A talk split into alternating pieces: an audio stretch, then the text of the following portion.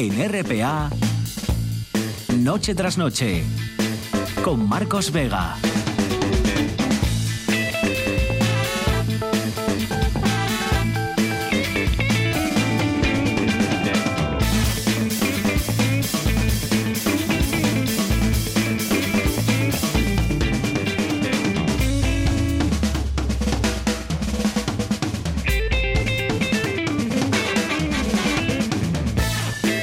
¿Qué tal? Buenas noches, sean bienvenidos al espectáculo de la radio en este viernes. Viernes que ya nos han contado muchos de ustedes. Están cayendo como moscas las cenas de empresa, tarde o temprano, ¿verdad? Había que abrir ese melón. Muchos de ustedes ya lo han separado, ya lo han superado y lo han separado casi de, su rutina diaria pero, pero algunos están cayendo y este es un día, pues un, un, día, un viernes, casi casi de los últimos viernes que le quedan ya este año 2019, pues este era uno de los días señalados, ¿verdad? Se juntan estos días muchas cenas. La cena de los colegas, la de empresa, la del comunio, la del fútbol 7, la de Nochebuena, la de Nochevieja. La cena de empresa, de hecho, debe ser la única ocasión del año, ¿verdad?, en la que en la que uno echa de menos ser autónomo. Georgina Bitácora Fernández, buenas noches en producción. Hola, ¿qué tal? Fabián Solís desencadenado al frente de la parte técnica y, y, un fin de semana por delante plagado. ¿Cuántas cenas de empresa tienes tú este fin de semana? Yo seis o siete. Claro, que prácticamente hay que llenar casi cada hora, ¿no? Para, Claro, claro. para juntarse todos al final de al final del año. Bueno, hoy vamos a recordar esta noche la historia de Abelardo y Eloísa, uno de los amores más mitificados medievales, y, y les contaremos cómo fue realmente aquel romance. Bueno, de hecho nos lo contará nuestro medievalista de cabecera Álvaro Solano. Arancha Margolles va, va a venir con uno de sus personajes, Antón el Coque. Uno de esos asturianos, ¿verdad? Que uno se pregunta, después de escuchar a Margolles, cómo es posible que nunca hayamos oído hablar de él, ¿no? Claro, Para aquel que no lo sí, recuerde. sí. Y retomaremos las charlas con nuestro psicólogo de animales, Ignacio Loy, desde Australia, para hablarnos del demonio de Tasmania, no el demonio de los Looney Tunes, sino el de verdad. La fauna que conoce perfectamente Ignacio Loy, su comportamiento, Sí, sí. sus mecanismos. Que da un poco de miedo, pero, pero ahí está. Es de Ahí verdad. está, y eso- Es de verdad. Pero es pequeñín, no es como el de los Bueno, que estaba enfadado todo el pero día. si está ahí en y- Australia, está muy guapo ahí. y estaba preparado y, y dispuestos para contarles todo lo que tenemos por delante. Dos horas para hacerles compañía. Como siempre, es viernes, esto es Asturias y comenzamos. Miedo a lo desconocido, miedo a las nuevas ideas. Están llenos de prejuicios, pero no se basan en la realidad, sino en la idea de que si algo es nuevo, debe ser rechazado porque nos da miedo. Eso les obliga a todos a quedarse con lo que ya conocen. Y para mí, las cosas más bellas del universo son las más misteriosas. Esto es Noche tras Noche.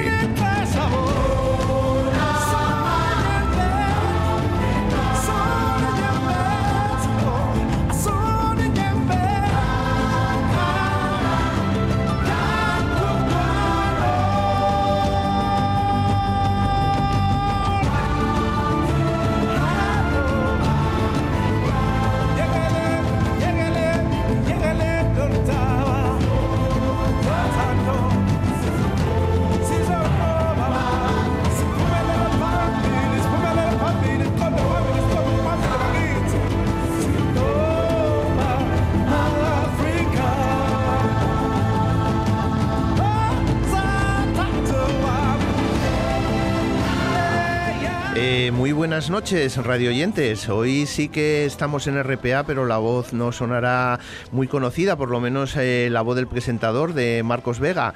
Soy Alberto Campa y hoy voy a hacer de presentador porque hoy sí que el viajero, el viajero de esta sección de viajes es nuestro amigo, nuestro Marcos Vega, que ha estado pues por un país eh, que yo voy a decir que quizá es mágico, todo un continente y que me imagino que le haya gustado y sobre todo sorprendido. Hola Marcos, ¿qué tal? Alberto Campa, buenas noches, ¿qué tal? Oye, Muy es- buenas. Siempre he querido ser entrevistado en mi propio programa. Pues ¿qué? ya ves, aquí Estoy hoy, hoy, cumpliendo una- hoy vas a cumplir un gran un sueño, un sí, sueño. pero me parece a mí que cumpliste otro eh, hace muy poquito tiempo, ¿no? Sí. Eh, durante este año, este 2019, fijo sí, que lo has pasado muy bien y te ha sorprendido mucho ese país. A ver, ¿qué, qué, qué me dirías lo primero si alguien te pregunta, oye, ¿y cómo es la India? ¿Qué te ha parecido?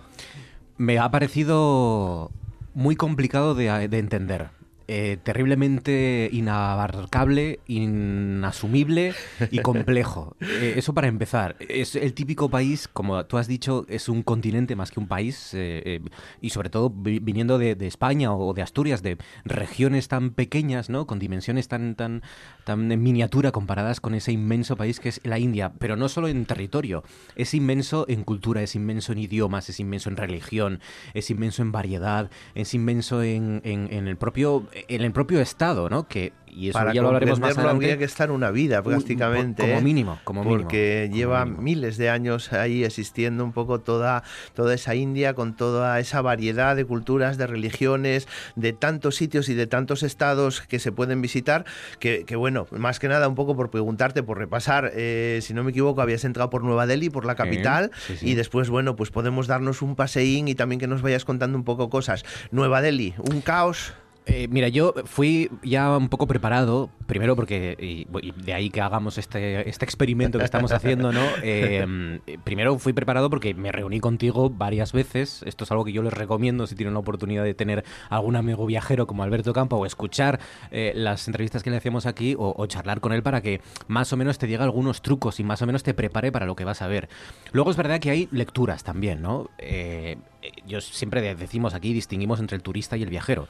El turista pues llega allí, se prepara cuatro cosas o no se prepara nada y lo ve desde un autobús. El viajero Sí. intenta saber qué es lo que va a ver, ¿no? Yo Sí. recomiendo una lectura de Octavio Paz, que, es, que tiene un libro que se llama eh, mm, eh, Contrastes de la India o algo así. No, Sí. no lo recuerdo, algo así. No, la verdad es que es un país que literatura tiene de, de- de todo tipo, ¿no? Y es, un, Pero- y es un libro que ya te prepara también, ¿no? Pero es verdad que, como suele pasar, la realidad siempre supera la, la ficción. Y, y es verdad que, bueno, mm, cuando uno llega, lo primero que le impacta en Nueva Delhi es primero, en mi caso, la, contaminación. Ajá.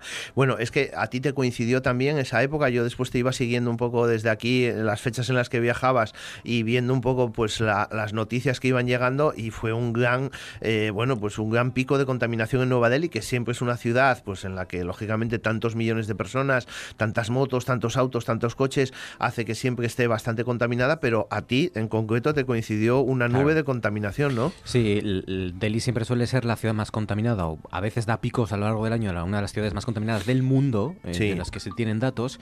Y es verdad que en noviembre, principios de noviembre, no es un buen mes para ir, en este caso por esto, por otras razones sí, porque bueno, es más barato, porque no es temporada alta, por cuestiones de clima, por ejemplo, es un clima más o menos agradable, pero sí en esa primera semana de noviembre, sobre todo en esa primera semana de noviembre, coincide ya la polución que tiene Delhi con la quema de una especie de cobertura que tiene el arroz o alguna plantación de los Sí, estados sí, eh, periféricos de, de Delhi que rodean a Delhi y todo el humo de esas quemas alegales o ilegales directamente que hacen los ganaderos eh, se concentra en Delhi, En se Delhi. junta con ya la polución que hay de 9 millones de, De- coches, de que hay pers- 9 de- millones de Y coches. todas las personas que están ahí conviviendo y si Y a eso después a- añadimos la- las tragedias que de vez en cuando se dan, como la que hemos conocido hace pocos días, ¿no? de esa fábrica en la que quemó y que tantos trabajadores eh, murieron dentro, desgraciadamente un poco pues no- no- nos da ese grado de, de- país tan eh, masificado ¿no? como es la India, pero bueno, mm, ha sido así durante muchísimo tiempo y bueno, pues ahora lógicamente cuando uno llega y lo ve, la verdad es que es impresionante. Y después, ¿qué, qué, qué destacarías del Nueva Delhi? Lo que más te llamó la atención, la parte vieja, la parte nueva, eh, la zona musulmana. De Delhi me, me llamó la atención que ya te prepara, es bueno entrar en Delhi, es bueno entrar por Delhi, porque ya te prepara para dos cosas que es, que es difícil acostumbrarse, pero que hay que acostumbrarse en cuanto uno pueda, nada más llegar a la India. Una es esa, la contaminación, el, el aire que casi se mastica, y la otra es el caos. Eh, el caos que llega a ser fascinante, pero que al principio te pone, te mantiene en tensión. Hablo del caos de una ciudad en algunas zonas hacinadas directamente por la Sí. cantidad de gente, de Sí. coches que hay, etcétera.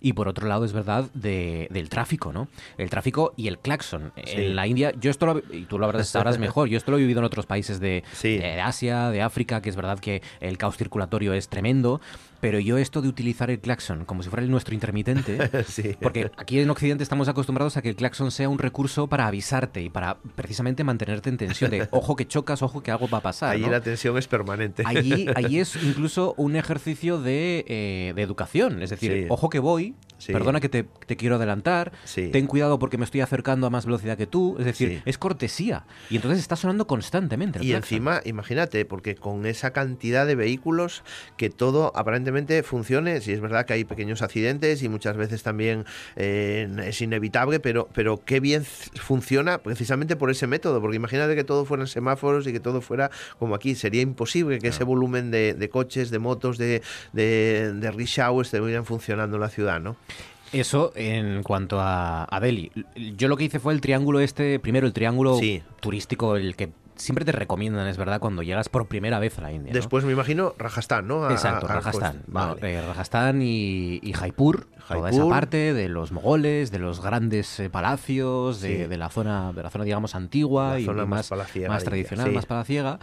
Eh, Cambia, ¿eh? Una variante Cambia ya, mucho. ¿eh? Cambia todo de Cambia salir mucho. de Delhi y ya no es en- esos, esos contrastes entre Sí. los grandes barrios modernos con edificios que están en Delhi, también los tiene la ciudad, por por supuesto, supuesto. rascacielos, y al, al lado, a escasos metros, pues chabolas, ¿no? De, de gente eh, completamente abandonada a su suerte en muchos casos. Sí. Eh, es una ciudad más homogénea en ese sentido, son ciudades más Sí. homogéneas, mucho mercado, mucho mercado en las calles, ¿no? Sí. Mucha vida en las calles. es ¿Qué tal el Palacio de los Vientos? Fantástico. Guapo, ¿eh? Es impresionante y, además es eh, sorprenderte que esté clavado también en mitad de una ciudad. Que prácticamente casi no lo es como ves. si uno va por la calle Uría sí, y, de repente, un palacio en mitad de la, Sí, del centro sí, de la, sí, de la sí, ciudad. Y bueno, después eh, un poco pasando ya de esa zona del Rajasthan, bueno, aparte de ver también después me imagino el, el- el otro gran palacio que está a las afueras, Ujú. eh, ¿visto los elefantes? Los elefantes también, que es verdad que al principio, hombre, para los que somos animalistas nos da un poco de, de, de- de rabia, ¿no? Que estén en esas circunstancias, pero es verdad que en ese caso es o eso o a lo mejor extinguirse, ¿no? Claro, y, y están sí, sí, jugando sí. un papel comercial. Y es verdad que sí que tienen en cuenta, y esto es verdad que me lo dijeron algunos oriundos de allí, no los guías, que eso, bueno, no te Mm. lo, se lo callan en algunos casos, es verdad que me dijeron que eh, hacían énfasis en que no se estresaran.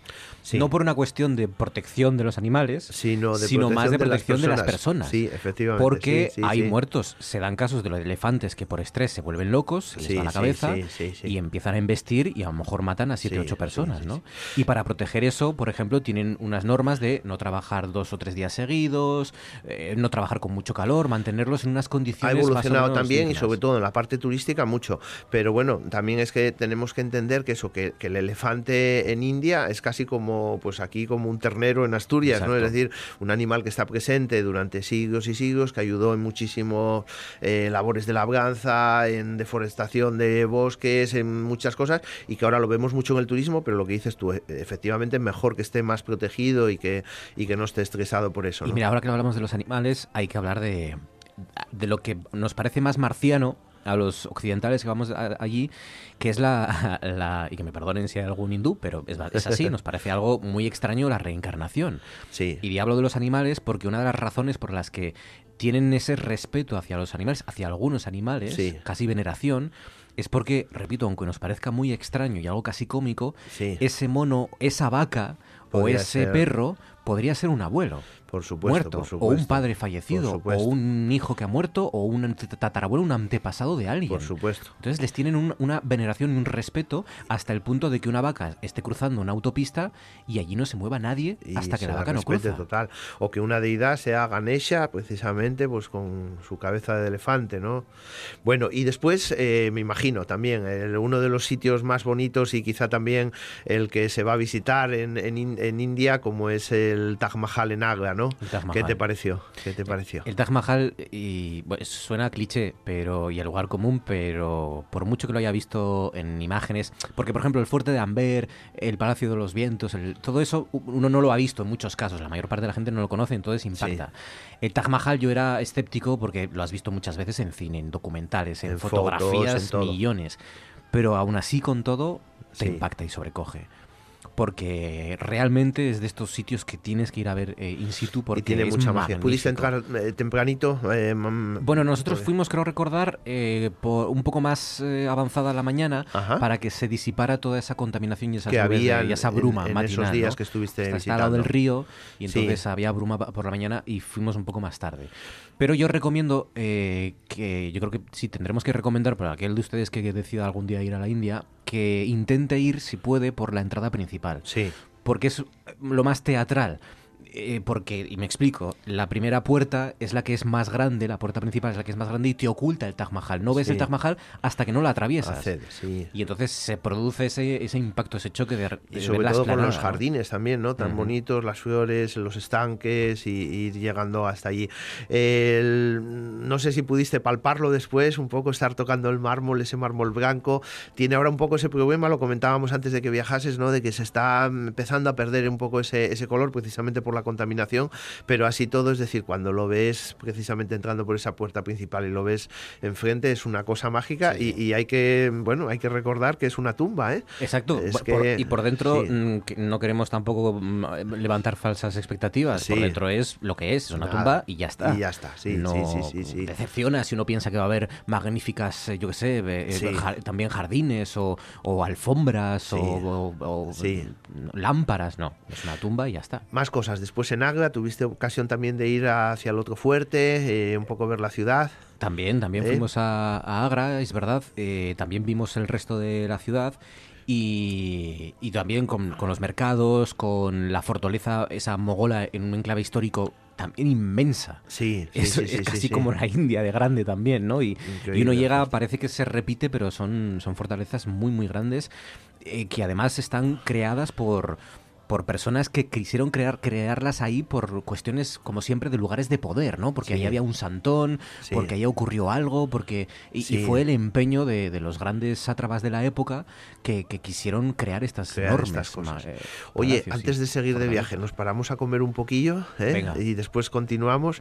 ¿Qué tal? Mm, comida variada, pero también distinta, eh, sabores, olores. ¿Qué te parecía cuando caminabas por los mercados, cuando estabas un poco por el Bueno, centro hay, de las que- hay que ciudades? decir que ellos hacen una comida picante para los occidentales. Sí. Y digo picante para los occidentales porque la que ellos comen a veces es incomible, ¿no? Incomestible. Pero, pero aún así yo recomiendo, y además con seguridad, ¿eh? yo me dejé caer por, también por los mercados eh, y no tuve ningún problema, ¿no? A lo mejor si alguno tiene un estómago delicado puede tener algún problema, Al pero mientras no haya agua, también, sí. agua sospechosa de por medio, no Sí, hay ningún problema, ¿no? En, ese sentido. Sí. Y mi- mira, lo, lo- es que no me acuerdo de cómo se llamaba, pero hay unos especie de cacitos que te hacen con Ajá. pan, con una especie de pan, Ajá. que dentro te meten o algo salado o algo dulce, ¿no? Sí, lo dulce sí. es una especie de masa que hacen como de un... eh, Son como pistachos, pero no son pistachos, pistachos de río, pistachos, no sé cómo se lo llaman. Sí. Hacen una masa eh, con mucho almíbar, te dan un cacito con almíbar y eso te lo, te lo mojan.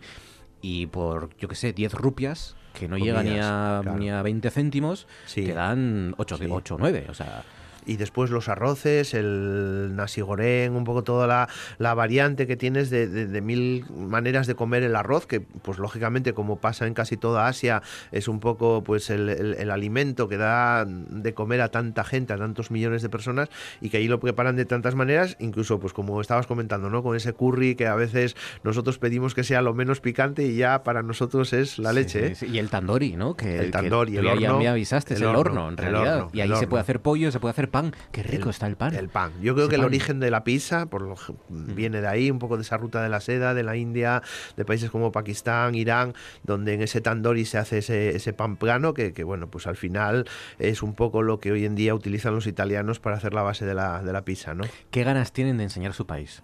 Bueno, Tienen la verdad es que ganas. en general yo creo que los indios son además gente muy educada, Mm. no sé si el pasado británico también, pero sobre todo un poco esa cordialidad y esa hospitalidad eh, la está, está presente, ¿no? Supongo que cuando estabas Sí. en cualquier sitio, en cualquier restaurante, eh, Yo recomiendo, palpas, ¿no? yo recomiendo con precaución, con bueno, con la precaución que hay que tener siempre que uno viaja, sin encontrarse a lo mejor en aglomeraciones que puede ser incómodo para una mujer sobre todo. Sí. Pero por lo demás yo recomiendo que uno se salga del circuito turístico. Sí. Porque ahí es donde uno descubre gente con muchas ganas de enseñarte su religión, su cultura, los edificios, todo. Y luego hay una ventaja y es que la mayor parte con- sabe inglés, un inglés muy y, básico. Y un inglés, pero que mm, Pero que realmente sirve. ayuda a cualquier turista porque además Exacto. eso es bastante correcto y bastante entendible, ¿no? Por lo menos en, en cuanto Porque a a la veces tienen que, tienen que saber un inglés muy básico para entenderse entre ellos mismos, porque son Sí. tantos los dialectos Sí. y los idiomas que hablan en la India, Sí. que para entenderse con el norte y con el sur, pues uno habla hindi, el otro urdu, y, el- y a lo mejor tienen que usar el inglés muchas veces para Bueno, entenderse, ¿no? continuamos. Yo creo que después lo que más te impactó de la India posiblemente sea lo que vamos a hablar ahora. ¿no? Varanasi, el antiguo Benarés. Y bueno, ahí yo te había contado también mi experiencia, cómo lo había pasado, cómo había estado un poco pues en los crematorios a, a- a la orilla del río. ¿Qué, qué te pareció Benarés? hay que, hay que, hay que hacerlo. Es un poco cansado porque hay que coger un avión interno, un vuelo interno, con lo que ello supone. A lo mejor uno pierde un día entero, eh, es, encarece el viaje, pero merece la pena porque ahí sí que es donde la India Llega explota a la profundidad. y ahí es donde se convierte sobre todo la parte religiosa. Benares, Varanasi es la ciudad santa para Sí, el hinduismo, sí, ¿no? como aquí sí. Santiago de Compostela. Y entonces hay gente que va allí a morir, para empezar. sí, Pero sí, literalmente, sí, ¿no? sí. Hay gente que está a lo mejor eh, con enfermedades terminales o muy ancianos.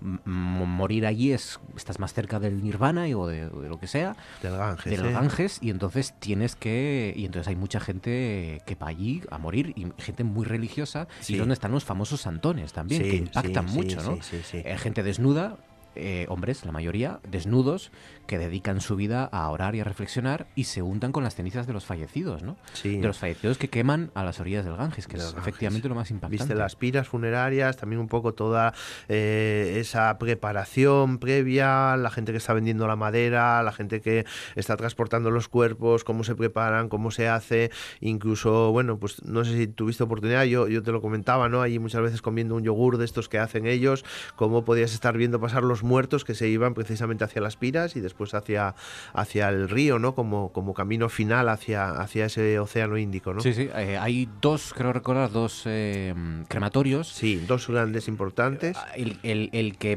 es más grande y el que es verdad que es difícil, pero al que yo fui y pude visitar, estuve como dos horas dando vueltas hasta que un indio, un- Sí. uno de la zona, me, me acompañó casi de la mano hasta, hasta allí. Hasta allí.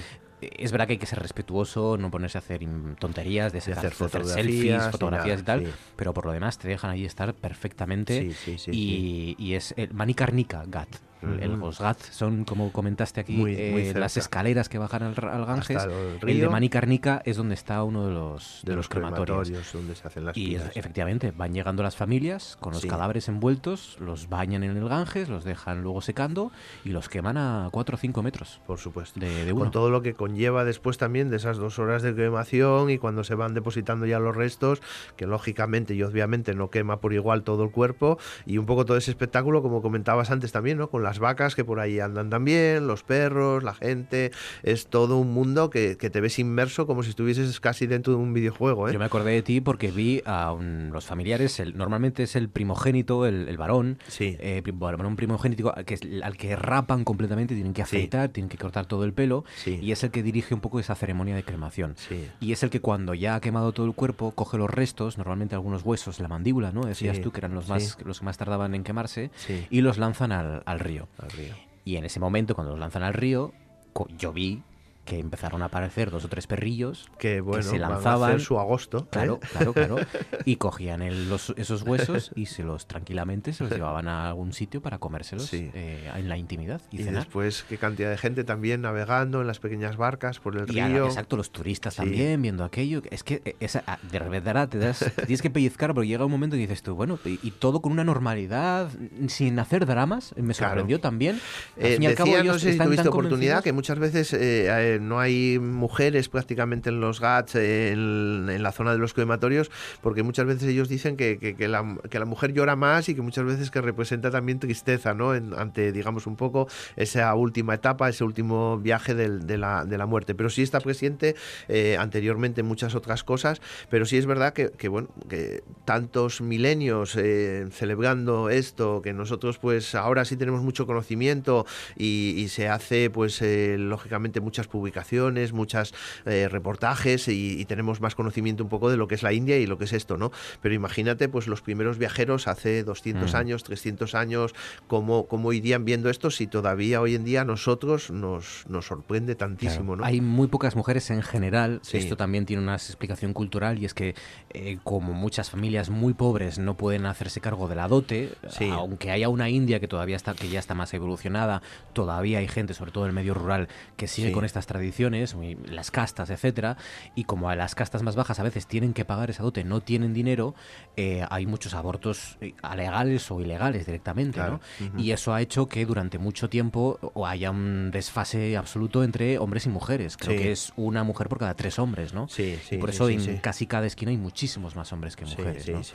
Pero, ah, y otra cosa, y con esto cerramos, porque estaríamos hablando la hora entera, eh, la, la, religión, que es igual de inmensa y de inabarcable que el resto del país, ¿no? Eh, creo que son 300 millones de dioses, o una barbaridad, sí. Sí, y además es que se junta un poco pues esa India antigua que abarcaba también lo que hoy en día es Pakistán y Bangladesh, las grandes zonas musulmanas, todavía siguen muy presentes, ya viste en Delhi también, donde la gran mezquita, en el Old Delhi, cómo sigue, bueno, cohabitando y generalmente en paz, salvo pues algún fanático, algún atentado que alguna vez eh, oímos un poco por televisión, realmente conviven el hinduismo, el budismo, el, islam, y mm. eso te da también un poco pues eh, pie a pensar que por qué no van a poder convivir en un país grande que, que ahora mismo debe estar por los 1.200 millones ya de personas, ¿eh? 1.100, 1.200, ¿no? Bueno, pues nada, resume, finaliza, que eh, recomendamos la India a todo el mundo. Recomendamos ir varias veces además para intentar entender un poco la, superficie, arañar un poco la, superficie, ¿no? la epidermis de, un país que es inmenso y, continente, y es casi un continente. bueno, pues nada, muchísimas gracias. Hoy hemos tenido aquí a Marcos Vega, me he encontrado muy a gusto, un gran ¿eh? viajero.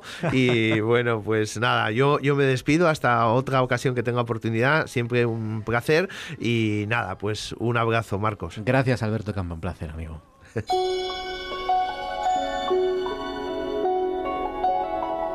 Esto es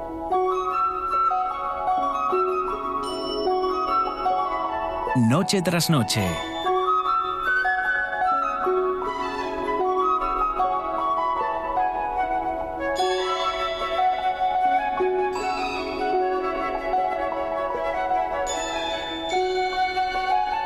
Con Marcos Vega.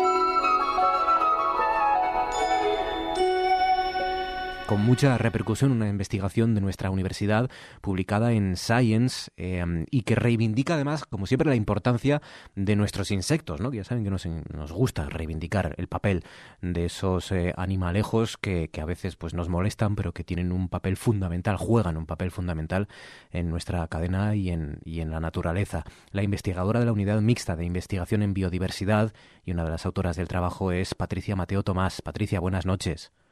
Hola, buenas noches. Em, para básicamente reconocer el papel clave que los invertebrados necrófagos juegan en, en eso precisamente, en eliminar la, las carroñas del medio natural, ¿no? En, en descomponer, un poco limpiar la basura de nuestro entorno.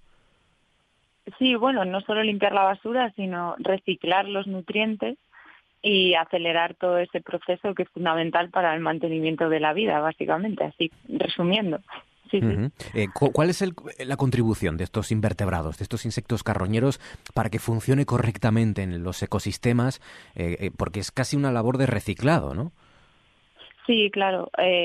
realmente la función de los carroñeros en general se está empezando a conocer en muchos aspectos, porque sí que es cierto que, que aunque se empezó con los invertebrados en el ámbito forense más que desde el punto de vista del interés de las especies por sí o de conservación de los ecosistemas, sí que es cierto que a la carroña ya quienes se la comen no se le ha prestado tradicionalmente mucha atención, pues porque es algo que, digamos, no es agradable ¿no? para el ser humano, el concepto de carroña y carroñero. Entonces se sabe poquito, la verdad es que todavía se sabe poco y de los invertebrados en cuanto a su papel como carroñeros en los ecosistemas y cómo funciona un poco todo el sistema, eh, se está empezando a estudiar ahora un poco con más ahínco, pero todavía se sabe muy poco. Sí que sabemos, por ejemplo, que en muchos ecosistemas contribuyen a, eliminar o a consumir eh, hasta el 90% de, los tejidos que componen un animal muerto. Entonces, digamos que sería una contribución muchísimo más grande en términos relativos que la que hacen los vertebrados, que sí que se tienen un poquito más en cuenta, no mucho, pero un poquito más. Eh, supongo que serán varias las, las especies, ¿no? Pero, ¿cuáles son, digamos, la, vanguardia de ese ejército de, animales o de insectos eh, que, sirven para descomponer la carroña de, nuestros montes y de nuestra naturaleza? Eh, ¿Quiénes son los primeros en llegar y los que más trabajo realizan? Pues eh, depende un poquito del ecosistema en el que estemos en términos de terrestre y acuático, sobre todo, que es donde hay más diferenciación por motivos obvios. En el medio terrestre serían, así por generalizar y hablar en términos, digamos, más divulgativos, estaríamos hablando de moscas, de escarabajos y de hormigas.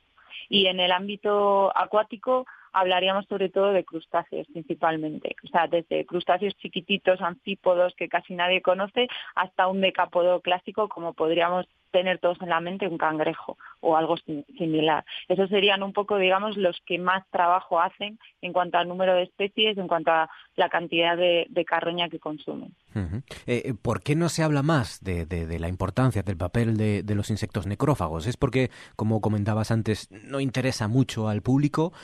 ¿Porque no interesa mucho a los investigadores? Eh, ¿por, ¿Por qué razón?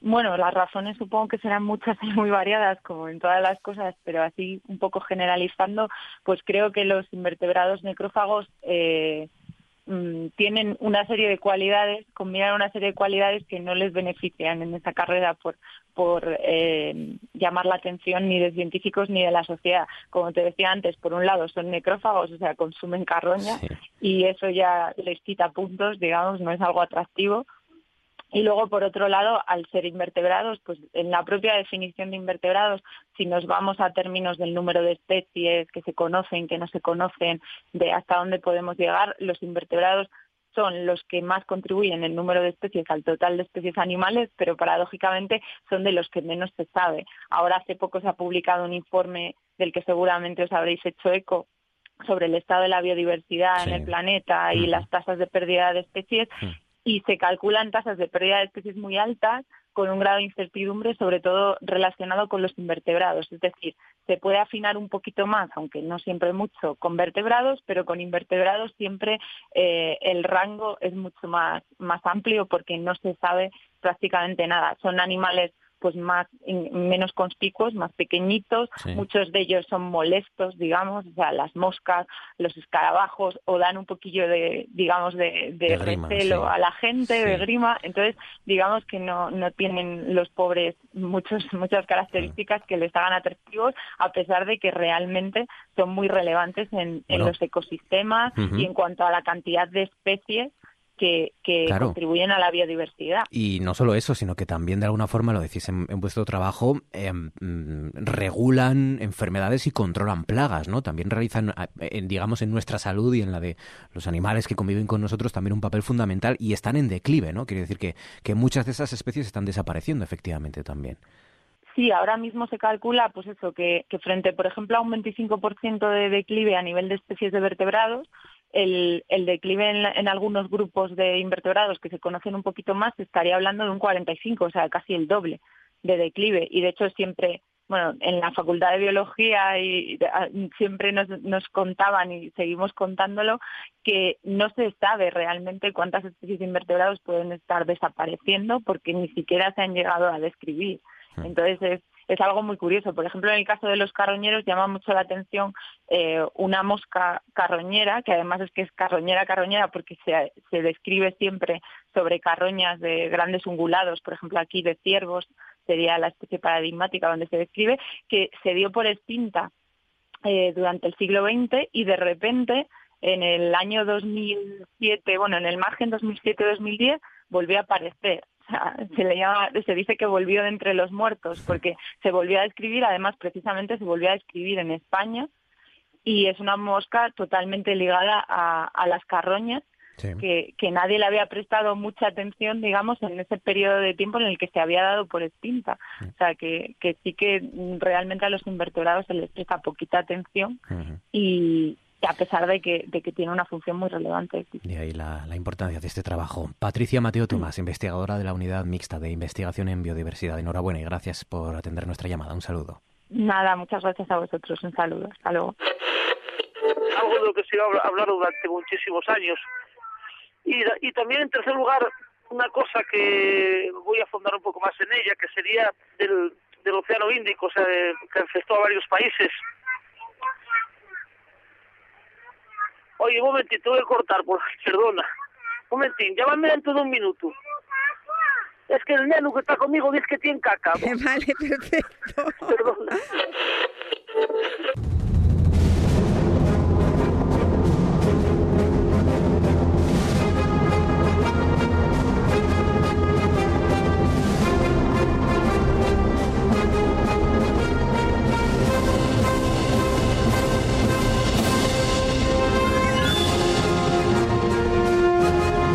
De historia en la sintonía de RPA. Qué ganas tenía yo de saludar, de escuchar, de volver a escuchar la voz profunda, grave. De Fernando Manzano. Fernando, buenas noches. Hola, buenas ¿Cómo estás, profesor? Me alegro mucho. Oye, qué buenos. eh, los historiadores de este programa tenéis todos buenas voces muy radiofónicas. Fumadores o exfumadores, tal ¿Será vez. eso? Y es malo, sí. será la, la ronquera que os Me imagino como que estamos acostumbrados a hablar muchas horas. voz de crooner casi. Sí, sí, sí, sí, sí. No impostada, ¿eh? No, no, no. Álvaro Solano, por ejemplo, nuestro medievalista, tiene una voz así Uy, potente Álvaro, también, Álvaro. ¿verdad? Sí, sí, sí, Álvaro es un... Grave y tal. Rosa Cid, También. voz clara, aterciopelada también. Octavio. Octavio Monserrat, que tiene una voz lírica. Sí, sí, sí. Aquí, aquí en radio a lo mejor no se nota Cantante tanto, pero es cantante de coro, Mm. efectivamente. Grandes voces. Grandes voces. Faustino también, ¿eh? Faustino también tiene, tiene, buena tiene voz. su aquel. Faustino Zapico también tiene, sí, sí, buenas voces. Aquí elegimos también a los colaboradores por sus voces, no solo también por su criterio y su por y por su conocimiento. Bueno, tenéis vienes eh, con investigación bajo el brazo.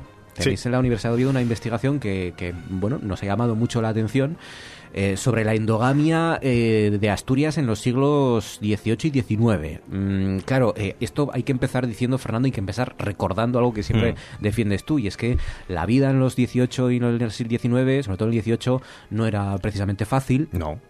Y esta historia de ahora, de, que vemos tan normal, de casarse por amor, eh, era algo reservado a muy poca gente, ¿no? O a los Mm, menos. Es posible que el amor fuera el último invitado a las bodas. o sea, el amor era el último motivo. El Antes había el último motivo. otros muchos, como por ejemplo el económico. La El supervivencia, económico. básicamente. Sí, ¿no? sí, sí, sí, sí, el económico. Ten en cuenta que era un negocio al fin y al cabo. Tú vendías a tus hijas también y comprabas a yernos. Tú tenías que pagar una dote cada vez que se casaba una hija tuya y al final son todo estrategias. Claro. Y estrategias que, bueno, son muy llamativas desde el punto de vista de los hombres y mujeres actuales del, del siglo XXI. Claro. El acuerdo era em, la, la herencia. La herencia, sí. Y la herencia económica y la herencia genética, que a veces, claro, la segunda, la, la genética se subordinaba a la primera, a la Sí, económica. sí. Es decir, a veces decíamos, vamos a casarnos entre primos Hmm. para que el que en casa la riqueza y aunque tengamos hijos así más Eso, bien... eh, claro, es, es una dimensión que todavía no hemos estudiado lo suficiente. Em, no sabemos, por ejemplo, y es algo, el, el problema es que no hay huella documental. Em, aquellas gentes eran conscientes de que podría provocar algún tipo de declive racial, por utilizar el término del siglo XIX. Claro. No lo sabemos seguro, no lo sabemos seguro. Sabemos que en el siglo XIX, por ejemplo, ya había mucha literatura médica que llamaba contra este tipo de, de matrimo- de- de matrimonios y generalmente siempre los vinculaban a, a ciertas discapacidades, tanto físicas como mentales. Que en aquella época se supiera a pie de calle mm, es algo que tendremos que investigar en el futuro. Es que eh, es fascinante mirar al 18 y al 19 también, pero al 18 para comprobar todo lo que hemos cambiado en, en cuestión de pocos años, En ¿no? pocos porque, años, sí. porque claro, es verdad, fíjate, yo estaba mirando desde nuestra perspectiva, desde nuestro prisma, con lo que sabemos ya de la genética y lo que puede provocar eh, a, a familias que, de en aquella época que a lo mejor no le daban ninguna importancia a casarse entre primos, primeros, segundos o terceros. No solo no le daban importancia, sino que había, por ejemplo, un refrán en el siglo XVIII que era muy criticado por los ilustrados madrileños, sobre todo, que era más vale mm, comprar la sangre que venderla. ¿A qué se refiere comprar la sangre? Tú para casarte tenías que comprar una dispensa matrimonial. Tú si te querías casar con tu sobrina o con tu primo carnal o con tu primo segundo, primero tenías que impetrar, que es el término del derecho canónico, impetrar una dispensa, pedirle al papa que te dejara casarte. Por eso hablamos de matrimonios dispensados. Y una cosa que sí me gustaría aclarar, porque ha provocado cierto revuelo lo del Sí. matrimonio entre parientes, hay que tener en cuenta que la, la- la iglesia había 14 impedimentos para casarte. Uno de ellos era el de, el de parentesco. Y el impedimento de parentesco, además había muchas variedades de parentesco. Estaba el, el parentesco que podríamos denominar biológico, que sería la consanguinidad, pero tú tampoco te podías casar con un cuñado, que es un parentesco político, y ahí no implica ningún tipo de, de problema genético. Y todas esas dispensas papales se tenían que comprar, se, te- se tenían que solicitar y eran muy caras hasta mediados del siglo XIX. Entonces, ¿eran las eh, clases más altas o las clases más... No eh, tiene, no tiene por ¿no? qué, no tiene por qué, porque había una manera también de pedir la dispensa que se denominaba, perdona el latinajo, informa pauperum, es decir, a los pobres, pero algo sí que tenías que, que- que pagar siempre. Pero es muy llamativo que porque tenías que, tú no te podías así a la ligera casarte con una prima, tú tenías que mm, razonarlo. Y había diferentes causas, pues yo me caso con mi prima o yo me caso con mi primo, porque el pueblo es muy pequeño. Es muy pequeño y, bueno, aquel Claro. refrán famoso que yo por lo menos en Zamora se decía mucho, del que lejos va a casar, va engañado, va a engañar, eso se tenía muy en cuenta. Por ejemplo, uno de, las, de los motivos por los que dispensaba la iglesia era que la mujer fuera mayor de 24 años. Si tu prima era mayor de 24 años, corría el riesgo de quedar incasable, que decían en aquellos tiempos. Se le pasaba el arroz. Que se le pasaba el arroz, sí, dicho vulgarmente. Ah. Por tanto, se tenía que justificar que tú te querías casar con un pariente cercano. Qué curioso. Eh, es verdad que, em, que, a- eh, hablaste de Zamora. Eh, Hmm. Una de las conclusiones que habéis sacado en este estudio de la Hmm. Universidad de Oviedo es que el porcentaje de, de matrimonios cosanguíneos, de, de Hmm. matrimonios afines, aquí en Asturias, en ese periodo 18 y 19, es menor, no obstante, al que hay o Sí. hubo en Castilla y León, por Sí, ejemplo. sí, sobre todo en Salamanca.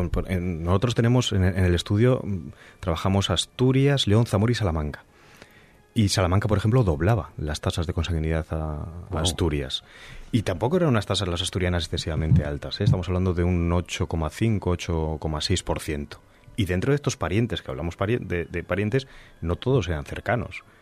Tú tenías que pedir una dispensa para casarte con tu primo tercero, que dudo mucho que en la actualidad alguien sepa quiénes son sus primos terceros. Ah, claro. Por tanto, cuando se habla de consanguinidad hay que tener en cuenta este tipo de cuestiones, porque claro, llama mucho la atención, ¿se casaban entre parientes? Sí, entre parientes, pero en aquellos tiempos la memoria genealógica era muy amplia. Y a lo mejor lo que nosotros ahora consideramos un mero extraño, que es un primo tercero, en aquellos tiempos, pues bueno, era mm, de tu red parentelar. Sí, era más habitual conocer al primo tercero, conocer toda la familia, ¿no? Efectivamente. Y de hecho, mira, es una cosa muy curiosa que en los informes para dispensa siempre preguntaba a algún especialista del pueblo y siempre había alguien en los pueblos que guardaba con la memoria genealógica y sabía los casamientos, pero además remontándose a 150, 200 años, ¿eh? Pues Menganito y Fulanito son parientes en segundo con tercer grado de consanguinidad porque su tía abuelo se había casado. Yo estoy seguro que todos en sus casas, igual que estoy haciendo yo ahora, estamos eh, focalizando en el personaje de nuestros pueblos que, que representa ese papel, yo creo que todavía hoy. Es muy posible, sí, sí, que sí. siempre vamos a consultarle. O incluso en la familia, ¿eh? Dentro de cada una de las familias, siempre, pues ti- pregunta a la tía pura, que seguro que Claro, sabe. claro. Sí, sí, sí. Bueno, eh, todavía en los pueblos se sigue diciendo lo de este Marcos, el de Ada y Baltasar. Sí. O el de Fulanito. Este claro, se sigue todavía, Sí. se, se te sigue conociendo como el hijo de, Sí, ¿no? y o el- el nieto de. Y aquí en Asturias, sobre todo en la, zona, en la zona occidental, todavía prima mucho el concepto de casa. Por eso vinculamos parte de la investigación al, al meirazo.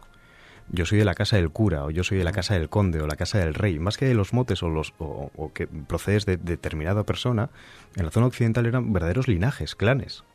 Eh, precisamente aquí dentro de Asturias también hay ciertas diferencias, matices. Por ejemplo, había más endogamia en la zona oriental. Sí, en la zona centro-oriental. Esto, Centro-oriental. la explicación eh, son, son múltiples. ¿eh? Mm, Las intensidades de la consanguinidad son.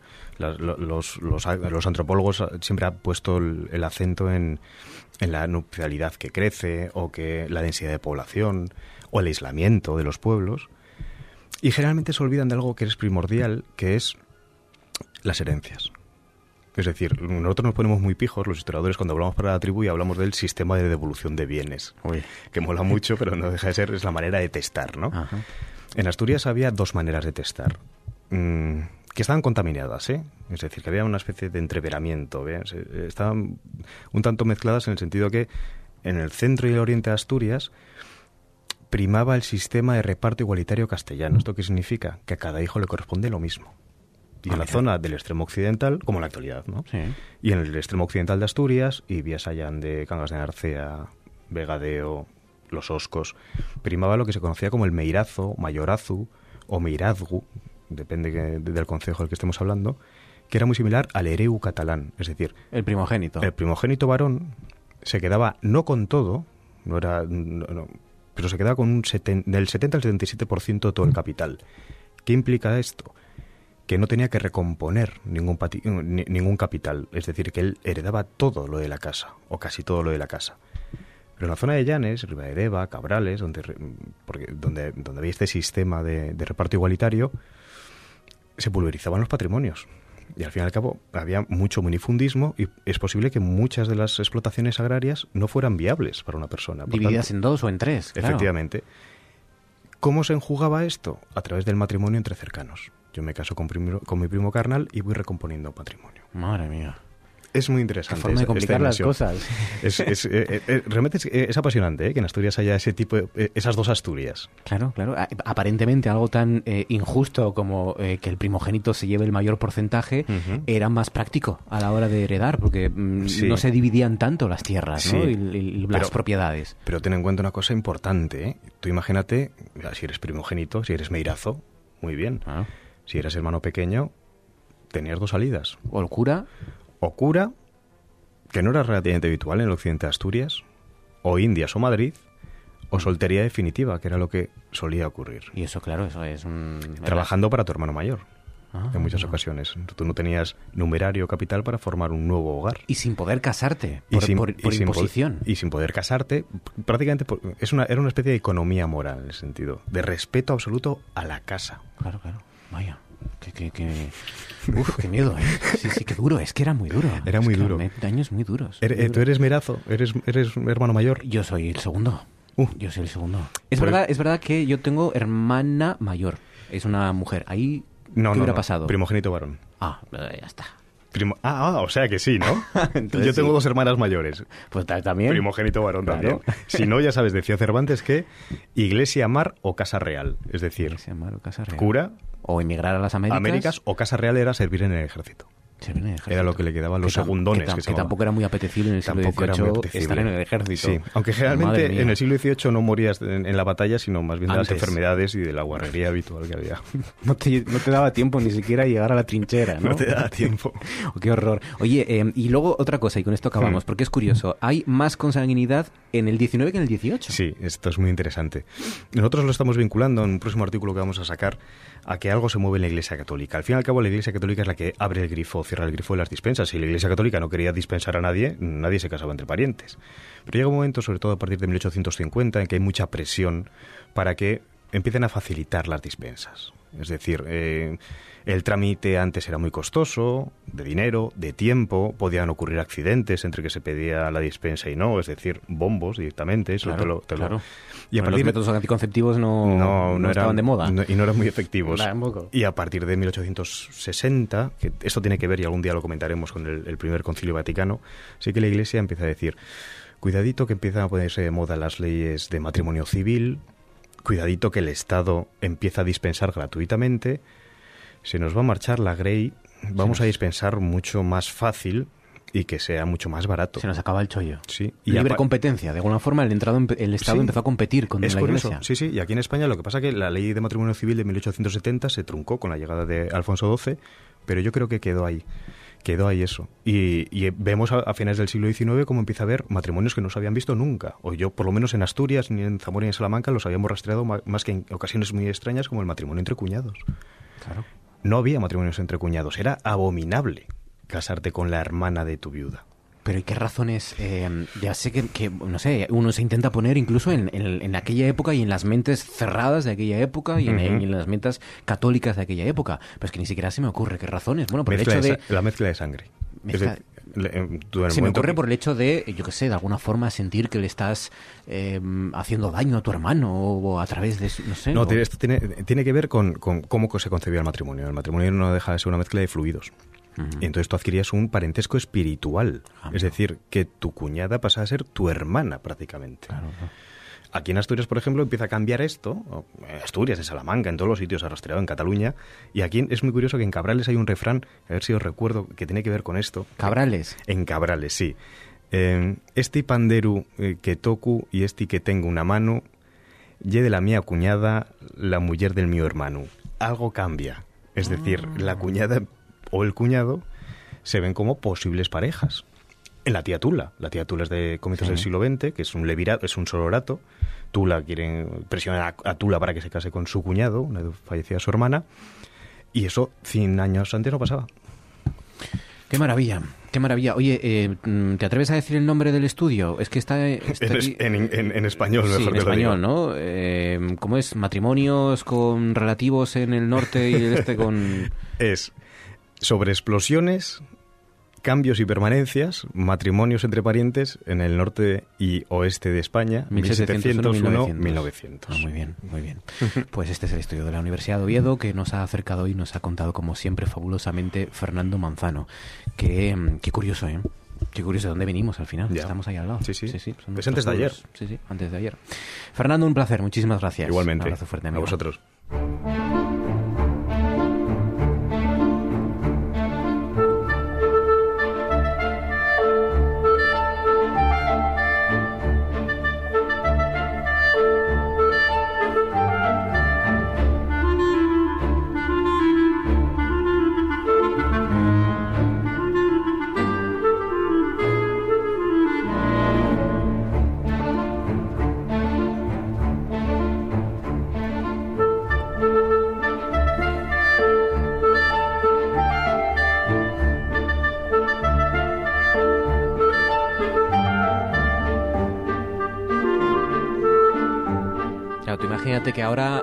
Vamos a abrir los helados del, supermercado cuando los compremos con recelo.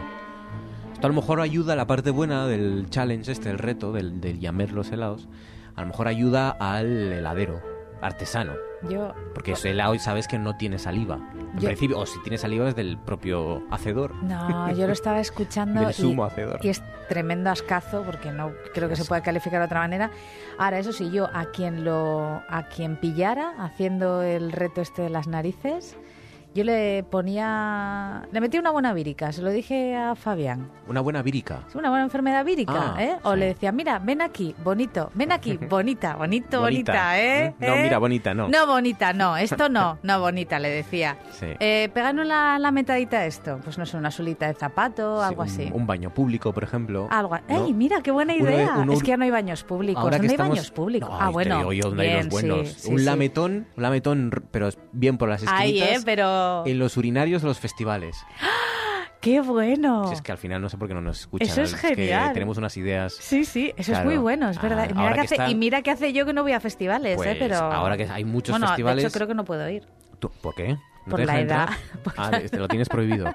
Pero por arriba, porque yo me paso. El mes de julio que uno puede saltar, puede recorrer, cruzar España de festival en festival, saltando de festival en festival. Ahí hay material, tenemos para todo el año. No, ahora vamos a hablar en serio. ¿En qué, ¿En qué momento alguien puede pensar que abrir la tapa de un helado en un establecimiento público, chuparlo, cerrarla para que otra persona lo consuma, puede ser buena idea o incluso que puede resultar hasta gracioso? O sea, ¿qué, qué mente pervertida, no perversa, qué mente pervertida puede llegar a esa conclusión? Sobre todo porque hay cámaras en esos lugares y porque, bueno, lógicamente estás... Es que no... no... Bueno, y te voy a decir una cosa, tenemos la culpa de todo esto, es decir, nos Ah, bueno, merecemos, nos merecemos todo, todo lo que está pasando porque yo que transito por distintos canales de distintos youtubers y tal, pues eh, un- una de las cosas que más se lleva son lo que llaman los vídeos de reacciones, que es reírse de gente pues que se pega a golpes, pero quiero decir, una cosa es que te caigas, porque a todos nos ha pasado, ¿no? Ver a una persona delante de nosotros que se cae y que se nos ha escapado la risa porque ha sido gracioso. Pero en estos vídeos de reacciones, por ejemplo, se ven caídas o golpes que tú sabes que eso va en un porcentaje altísimo, hay un porcentaje altísimo de probabilidades de que acabe en tragedia. Y eso se vende como una cosa graciosa, o sea, Sí. no, no se empatiza de ninguna manera con el mal o el daño que puede estar sufriendo esa persona. Ni la persona en cuestión, ni el que se ríe, ni las miles de personas que retuitean o le dan a me gusta. Claro, a claro, en efectivamente. redes sociales, sí. sí, es verdad. Eh, Sharon Calderón, buenas noches. ¿Qué tal? Buenas noches. Dejamos a, a Uri Geller con José María Íñigo y dejamos a los dos ahí doblando Sí, cucharas. mira, ¿no? vamos, a escu- último- vamos a escucharlo un poquito, ya el verás. último día. Aunque en más de una ocasión me ha repetido que es difícil cuando lo tiene que hacer por orden o, o mandato, en este caso nuestro. beginning. You see what's happening, the metal is being melted down. Dice que el metal se está fundiendo And soon it's going to become like plastic. y dice que pronto se convertirá en algo así como plástico. Concretamente esta, esta cuchara que tengo en la mano ha sido, es nueva totalmente y la hemos comprado uh, the mañana. reason I'm doing this, stroking the thin part, because it's, ha- it's, will- it's fast. Yes, Dice que la razón por la cual está... mm, yes, you see, it's becoming plastic. Adiós. You see? Que está flotando, que, It's becoming very, very plastic, and there's no heat. No hay calor. eh, no. Breaking also. se está, dice que se va a romper, You see? The metal is being melted down. que se funde el metal. And touch it, there's no heat. Look. Dice que no hay calor. Esto fue Y en media, y media España jurando que ellos habían doblado cucharas, partido Claro, claro, porque luego la gente llamó, incluso hizo, creo que fue en este mismo programa, esto fue en 1975. Eh, mm, creo recordar, no porque lo viviera en primera persona, sino porque me contaron luego que eh, también hizo un experimento de parar relojes y hubo gente que También. dijo que sí, que había parado el reloj y no sé qué historias. Bueno, ¿por qué hablamos de Uri Geller y del el experimento de las cucharitas o del fenómeno de las cucharitas? Porque previamente hablamos el miércoles pasado aquí de Martin Gardner, que es un filósofo de la ciencia estadounidense que se dedicó a una de las cosas más bonitas a las que se puede dedicar la filosofía, que es eh, eh, deshacer el error común. ¿eh? Y dedicó parte de su trabajo y de su vida a luchar contra las pseudociencias. Escribió un libro maravilloso que se, titu- que se titula La ciencia, lo bueno, lo malo y lo falso, en donde comenta varios artículos, o sea, varios casos de errores en la, de- en la ciencia perdón, y, de, y de engaños en la ciencia y de cómo se desveló, se desmontó los engaños de esta gente que pretendía hacer pasar por científico lo que no, lo que no era. Claro. Eh, por ejemplo, las ciencias paranormales, que no son permíteme la broma, son paranormales y no son ciencias. ¿eh? Esto lo dice un amigo mío, entonces yo lo voy a repetir. ¿eh? Lo de sí, las ciencias paranormales. Y desde luego lo que estamos seguros es de que no son ciencias. Uno de los paradigmas de estas de estos de, de- los poderes paranormales y que en los años 70 la gente se tomaba en serio, es decir, la propia el propio mundo científico creía que esos poderes paranormales existían, es Uri Geller, que te está relacionado con Martin Gardner a través de la figura de John Randy. Lo vais a os lo voy a explicar. Bueno, contamos la semana pasada que Uri Geller llega, se presenta y dice, "Señores, que yo tengo poderes mm, Mentales, paranormales, sí. poderes mentales, que puedo ver el, lo que hay en sobres escritos, sin que usted, quiero decir, en sobres escritos, puedo ver el contenido de sobres que están sellados, ¿verdad? Y que yo previamente no he visto, puedo mover objetos con la mente y lo más importante y lo más vistoso, ¿verdad? Que puedo hacer es que doblo cucharas con la mente y las rompo, ¿eh? De metal. Pero loco, ¿cómo vas a poder hacer eso? Que sí, que sí. Y entonces, unos científicos de Stanford, ojo, estamos hablando de Stanford, no estamos hablando de, ¿eh? de Wisconsin, ¿eh? que no sé si hay universidad en Wisconsin, pero que me perdonen todos los de, oyentes de Wisconsin que nos puedan estar escuchando. Y dicen, pues te vamos a hacer un estudio, porque nosotros esto de las ciencias paranormales nos lo creemos, ¿vale? Le hacen un estudio, lo Como la palabra ciencia, esto ya, pues... Claro, claro. Bueno, pero esto es lo mismo que cuando, lo hemos dicho muchas veces aquí, ojo con estas cosas, ojo con, con el calificativo de o el adjetivo de ciencia.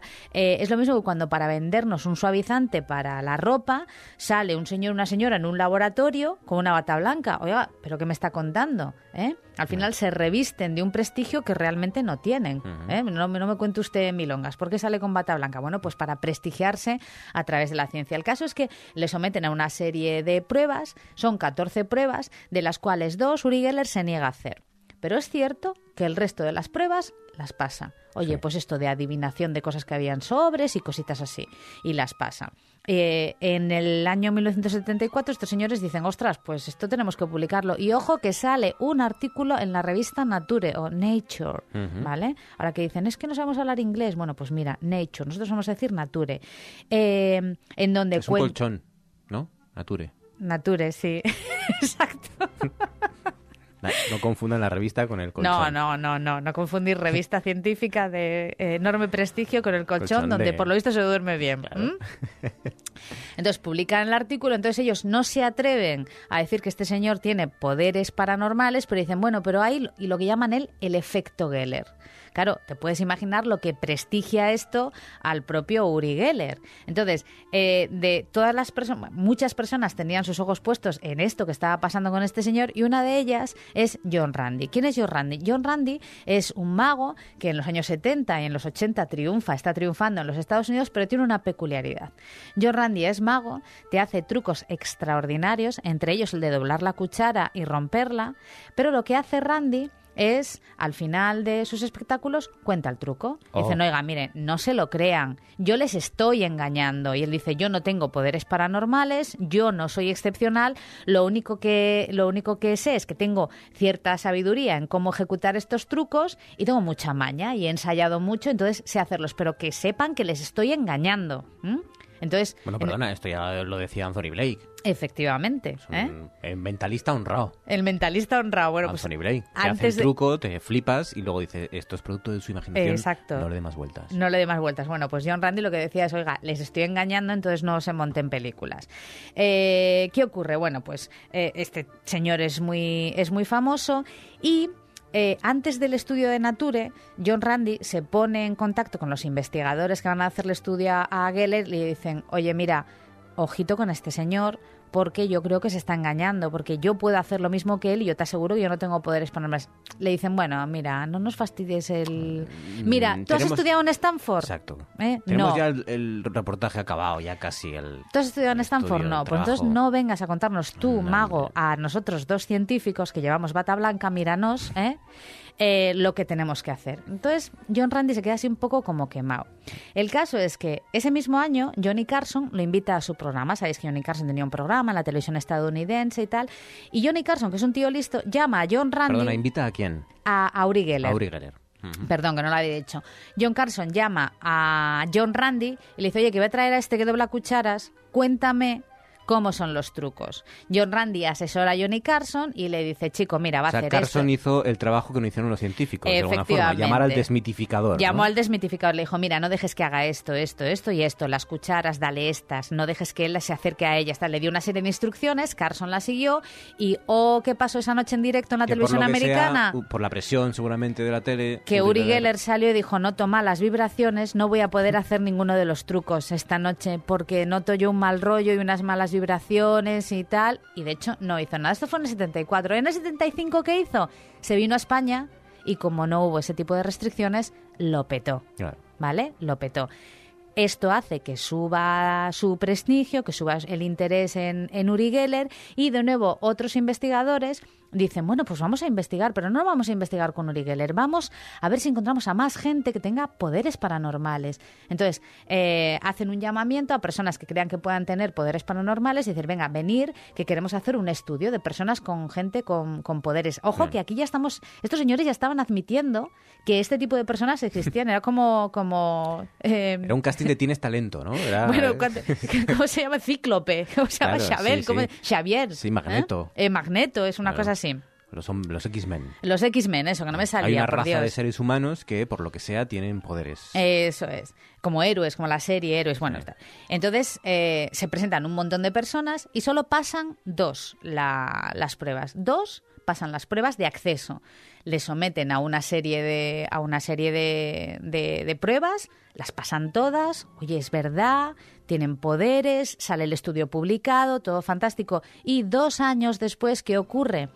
Dos años después salen los dos señores con supuestas habilidades paranormales, John Randy en una rueda de prensa y dice, pringaos, que Os sois colado". unos pringaos, os la hemos colado Madre con mía. todo el equipo. Todo esto está enmarcado en, una, en un proyecto que denominaron Proyecto Alfa, en el que Martin Garner, el protagonista de la semana pasada, el filósofo de la ciencia estadounidense, también había participado. Entonces, con esto consiguieron, fíjate que no consiguieron desmontar, pruebas fehacientes. Oiga, señores, que les hemos engañado, que somos magos, que les hemos colado los trucos para que vean que se puede engañar a la ciencia ¿eh? o a las personas que supuestamente ejercen la ciencia, que no sean tan crédulos, que necesitamos colaborar, etcétera, etcétera. Bueno, eh, en ese momento to- Uri Geller quedó bastante desprestigiado, pero como todavía sabemos hoy, pues hay gente que se cree esto de la homeopatía, que se cree esto de los poderes paranormales, hay gente que cree que hay que ir a gente a que le vean las cartas, las brujas, los Hay gente astros que cree y que la esto. Tierra es redonda. Por ejemplo. Esférica, esto ya es lo último ya. Por ejemplo, por hay, hay gente que cree que no hemos llegado a la luna, ¿eh? Eh, por cierto, hay, hay una película que tiene mucho que ver y ahora que te estaba escuchando, eh, está claro que Rodrigo Cortés se ha inspirado en, en este caso en cuestión y en toda esta historia que nos has contado desde la semana pasada, En la- que es Luces Rojas. La última, ¿no? No, No. la penúltima Ah, creo, el ujú. 2012, Luces Rojas, eh, que habla de eh, es, es un equipo de investigadores de fraudes paranormales, ¿no? Porque y, y ahí se explica A ver, muy bien en Luces vamos a Rojas. aclarar una cosa. Todo lo paranormal es un fraude. Claro, Ah. Ahí- pero eh, está, es muy interesante porque eh, los, estos dos investigadores, primero, eh, se ve cómo las estrategias van principalmente hacia, hacia dos cuestiones. Una, engañar al cerebro humano, engañar a la mente Que es humana. muy fácil. Que es relativamente Es fácil, y sobre todo ya se sabe que dos o tres claves hay, hay que tocar. Y luego engañar también al, al, al- al corazón humano, digamos. O al, Que o es al- más fácil Claro, todavía. a- aña- a- a- engañar a través de la mente y engañar a través de los sentimientos, que es efectivamente mucho más fácil y a veces incluso más potente, ¿no? Y, y se ve en todos estos shows, ¿no? De, de- de- de magos paranormales o de fraudes eh, de, Pero fíjate- paranormales, se ve cómo apelan a esas dos cuestiones. Primero, en, mediante juegos de visión y de, y de confusión y de, y de despiste, engañan a la mente y luego sobre todo van a, a lo más hondo, van a los sentimientos, las, los familiares perdidos, las muertes, Eso es. a lo, a lo más crudo. Esto, esto en oratoria, eh, te lo digo porque esto de engañar con, con las palabras en la oratoria está, bueno, de engañar, de intentar convencer, ¿verdad? Los trucos para convencer o para llevar a la gente a donde tú quieres llevarla en oratoria está perfectamente explicado. Son dos, que es el logos, que es que una cosa sea verdad o tenga apariencia de verdad que esto es de lo que se aprovecha muchísima gente cuando te engaña, de mucha gente que te vende la pseudociencia como ciencia de verdad. No es que sea verdad, es que tiene apariencia de, de verdad.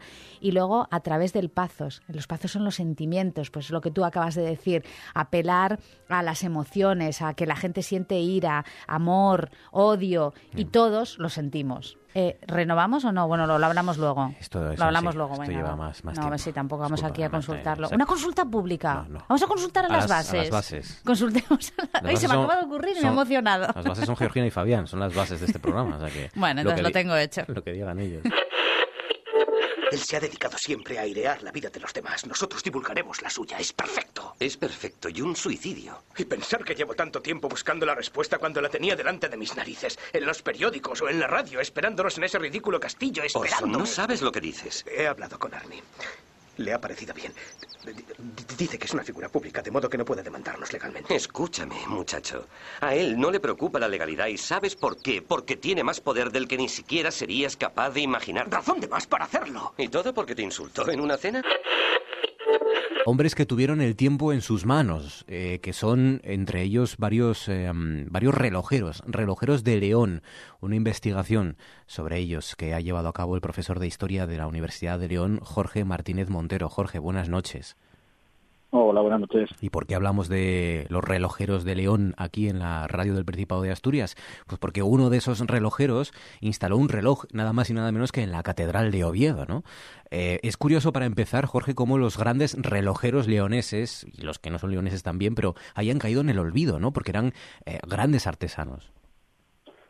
Pues sí, realmente es eh, un tema un tema relevante, fundamentalmente porque las- los enclaves catedralicios tuvieron con el paso del tiempo numerosas eh, maquinarias eh, que, bueno, muchas de ellas pues han, han desaparecido, a no ser que se indague en los testimonios documentales y poco a poco pues se vayan dando a conocer, ¿no? Y el caso de la catedral obetense es un enclave que prácticamente no, no se había no se había estudiado, a excepción de bueno pues de historiadores como Ciriaco Miguel o como cronistas como Cuesta Fernández eh, o Vidal de la Madrid eh, hace unos años pues realmente no se había no se había tocado. Eh, y bueno pues en el caso de la catedral de Oviedo eh, llamativo porque bueno pues con el paso del tiempo desde el siglo XVI hasta el siglo XVIII llegó a contar la torre con un total de cinco relojes con, con el actual que tenemos todavía en la torre una obra de, de Ramón Durán una obra ya de- del siglo XVIII Ujú. Ese era el, el gran relojero, ¿no? Ramón Durán, que por cierto se llama como uno de nuestros mm, colaboradores que, que va a venir a continuación.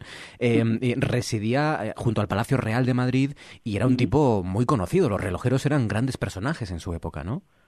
Sí, eh, hay que pensar que en aquellos momentos, fundamentalmente en el siglo XVIII, muchas de las piezas que llegaban a los enclaves catedralicios lo hacían eh, en la gran mayoría de los casos o bien por puerto, eh, es decir, llegaban a, o a Gijón o eh, a las zonas portuarias donde se podían, o a Bilbao, donde se podían eh, descargar, y de ahí directamente pues se instalaban en, las torres a través de generalmente de, intermediarios, de personas que, bueno de alguna manera cobraban unos importes por, por hacer ese tipo de gestión. En el caso del reloj de la catedral, de uno de los relojes, el cuarto reloj en concreto de la catedral de Oviedo, pues fue muy llamativo porque fue una, una venta que a mediados del siglo XVIII, en 1749, eh, realizó un francés eh, trayendo una maquinaria de Londres y a través del puerto de Bilbao. Aproximadamente en ese año eh, lo trae lo trae directamente a Oviedo y bueno pues se instala en la se instala en la torre tiene un, coste aproximado en torno a unos 300 pesos y empieza, empieza a funcionar. Fue realizado por un relojero inglés, muy probablemente cercano al circuito de, eh, al círculo perdón, de Diego Evans, que fue uno de los mejores relojeros de aquella época, y mm, bueno, pues estuvo en funcionamiento hasta que mm, prácticamente en la década de los 80, del siglo XVIII, en 1787, el eh, Cabildo obetense decide encargarle a este famoso o afamado relojero Ramón Durán eh, el reloj actual, ¿no? una pieza eh, por un importe en torno a unos 45.000 reales de la época. Eh, Durán, de hecho, pasaba por iba hacia Oviedo y el cabildo leonés de ahí la vinculación con León, pues se entera de que llevaba otro reloj desde su fábrica madrileña y bueno, pues le encarga también el de la Catedral de León, con lo cual, pues de la que pasaba hacia Oviedo, le encarga, le encarga la otra maquinaria. Ah, Durán fue realmente un, revolucionario en la época. Fue un personaje eh, que, si por algo se caracterizaba, es porque la gran mayoría de las obras que, emprendía y que, y, que le encargaban permitían su desarme total. Se podían desarmar cada una de sus diferentes piezas sin necesidad de desmontar el bastidor o el armazón del reloj. ¿no? Y además, pues eran piezas que permitían eh, cada vez más un gran número de, horas en funcionamiento sin necesidad eh, de, darles, de darles cuerda. En el caso del reloj betense, el propio Durán dice eh, textualmente en su documentación con certeza y además se alaba el hecho de que, de que dice textualmente de no engañarse a la pasión que torre y reloj en el día, dice, como en Oviedo, no lo hay en España. O sea que el propio relojero eh, ya presumía de uno de los mejores relojes de los que había, de los que había instalado, ¿no? A pesar de que, bueno, ya en Madrid, en diferentes entidades conventuales, pues ya había trabajado y había hecho su famoso reloj en, en San Gil y en otras muchas muchas dependencias madrileñas, trabajó también para Burgos, trabajó para, para muchos enclaves catedralicios. Y aún así dijo que el, que el de Oviedo era uno de los que mejor le había quedado, que al menos no había un, ninguno similar en toda España. Sí, efectivamente, sí, sí, que no, no existía ninguno en aquellos momentos en, el día como en Oviedo, ¿no?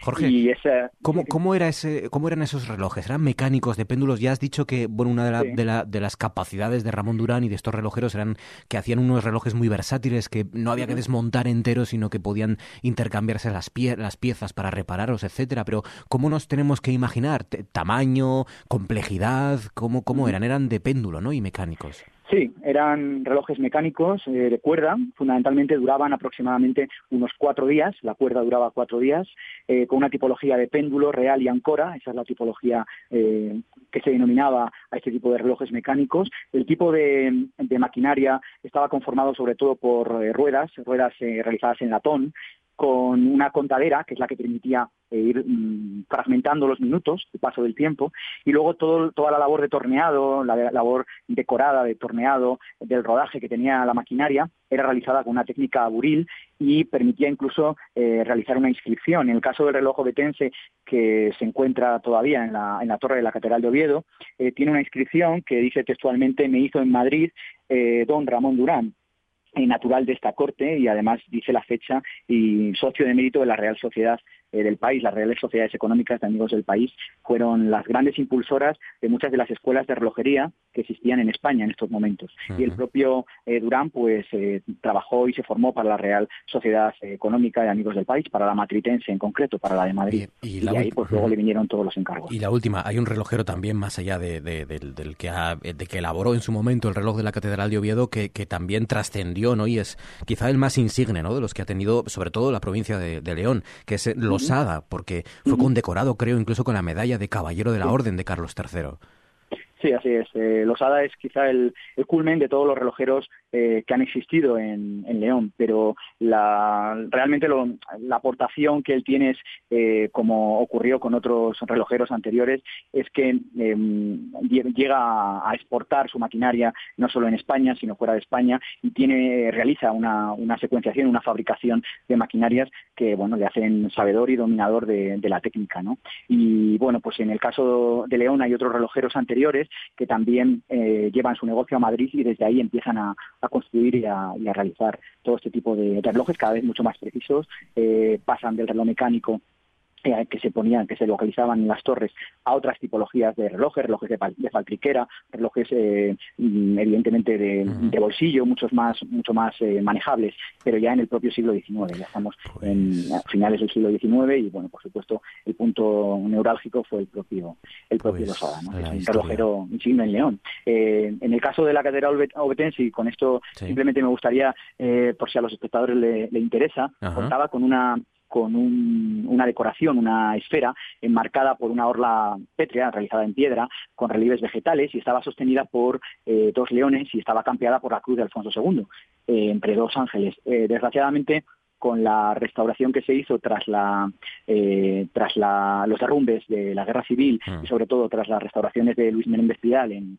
el año 47 pues se sustituyó toda esa esfera que, que eran fundamentalmente era un emblema ¿no? en la fachada catedralicia, denotaba una relevancia como un objeto artístico, de la misma manera que la Cámara Santa, eh, con toda, todo ese tipo de ajuar litúrgico, de artes aplicadas o decorativas, pues en el caso de una manera de proyectar hacia el exterior la existencia del, paso del tiempo, pues también lo era, lo era esa esfera, ¿no? Y bueno, pues fue cambiada por la actual, ya en colores más eh, eh, ocres, dorados y negros, que es la que, bueno, pues la que, la que existe, ¿no?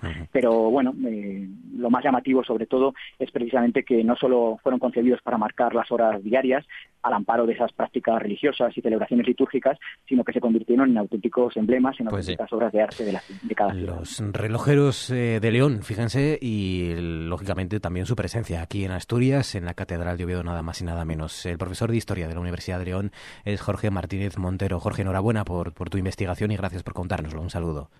Eh, un saludo, gracias a vosotros.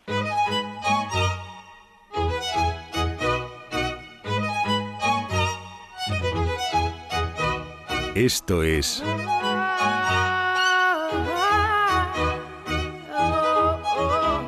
Noche tras noche. We're a thousand miles from comfort. We have traveled land and sea. But as long as you are with me, there's no place I'd rather be.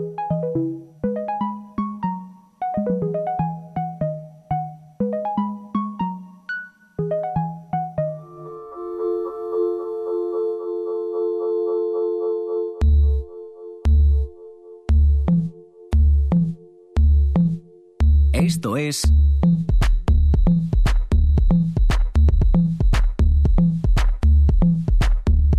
Noche tras noche.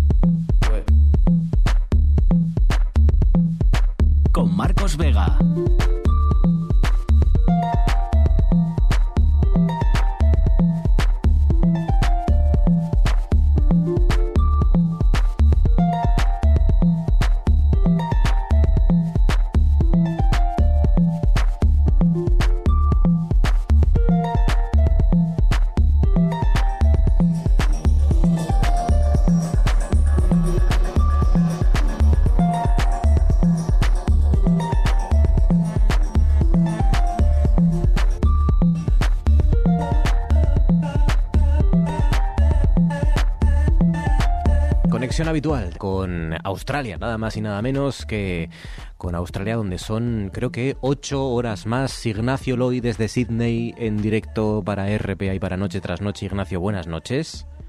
Buenas noches. Ocho horas. buenos días, sí. buenos días, ocho, horas, más. Ocho horas más. Eh, claro, alguno nos preguntaba eh, estos días, que hombre, hacemos conexiones semanales contigo en Australia, eh, que hablamos de fauna y que hablamos de los animales y que hemos hablado de, varios eh, tipos de animales, hablamos de los dingos y sin embargo no habíamos hablado de los canguros. Los canguros, que es el, el, animal por antonomasia, ¿no? Cuando vamos a Australia, el animal más carismático, los canguros. ¿Has visto canguros para empezar? Por ahí, por Sydney. Bueno, esta vez no, porque estoy solo en la ciudad, pero la otra vez eh, que estuve en un congreso que es como a dos horas de aquí de Sydney, estuvimos en una, es una especie de viñedo, un, hotel que hay con una especie de viñedo, me dijeron que había canguros, madrugué y sí, efectivamente, vi una familia ahí, una, hembra con varias crías, me acerqué, me acerqué a ellos y me quedé muy impresionado porque eh, me fui acercando cada vez más a ver qué hacían y escapaban, claro, mantenían la distancia de fuga. Y llegó un momento en que estaban al lado de una valla que era más alta que ellos, eran canguros grandes, y la hembra la saltó sin coger carrerilla, o sea, debió saltar dos metros así a pies juntos, ¿no?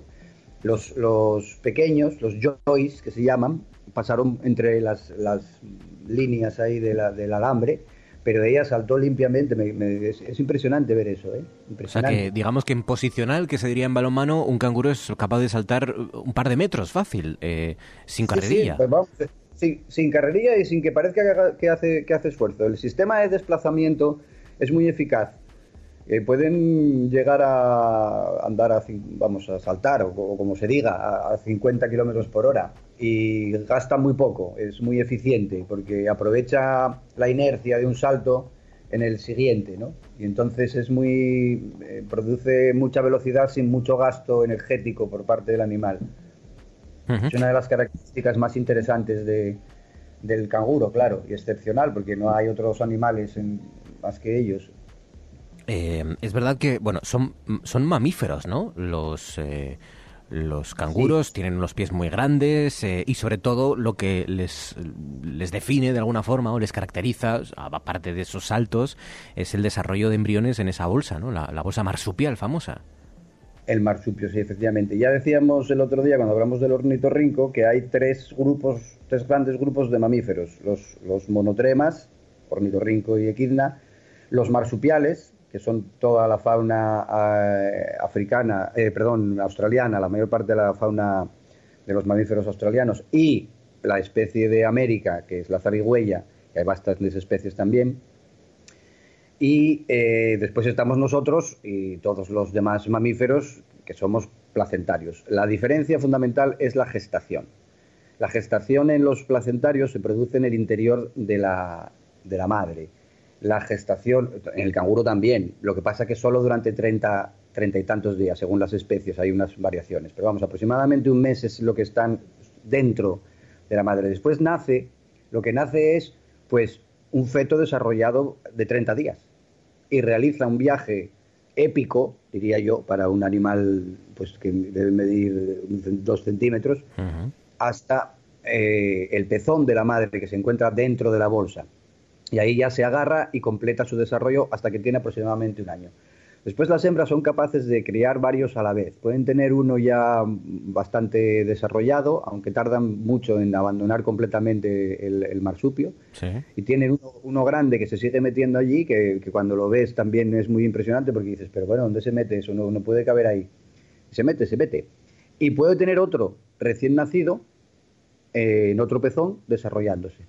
De hecho, produce leches de tipo diferente para cada uno de los de las crías que tiene. Y esto les hace también ser muy eficaces a la hora de reproducirse. Tan eficaces que tienen un problema ahora en Australia porque tienen, calculan, unos 50 millones de canguros. 50 Eso es- millones.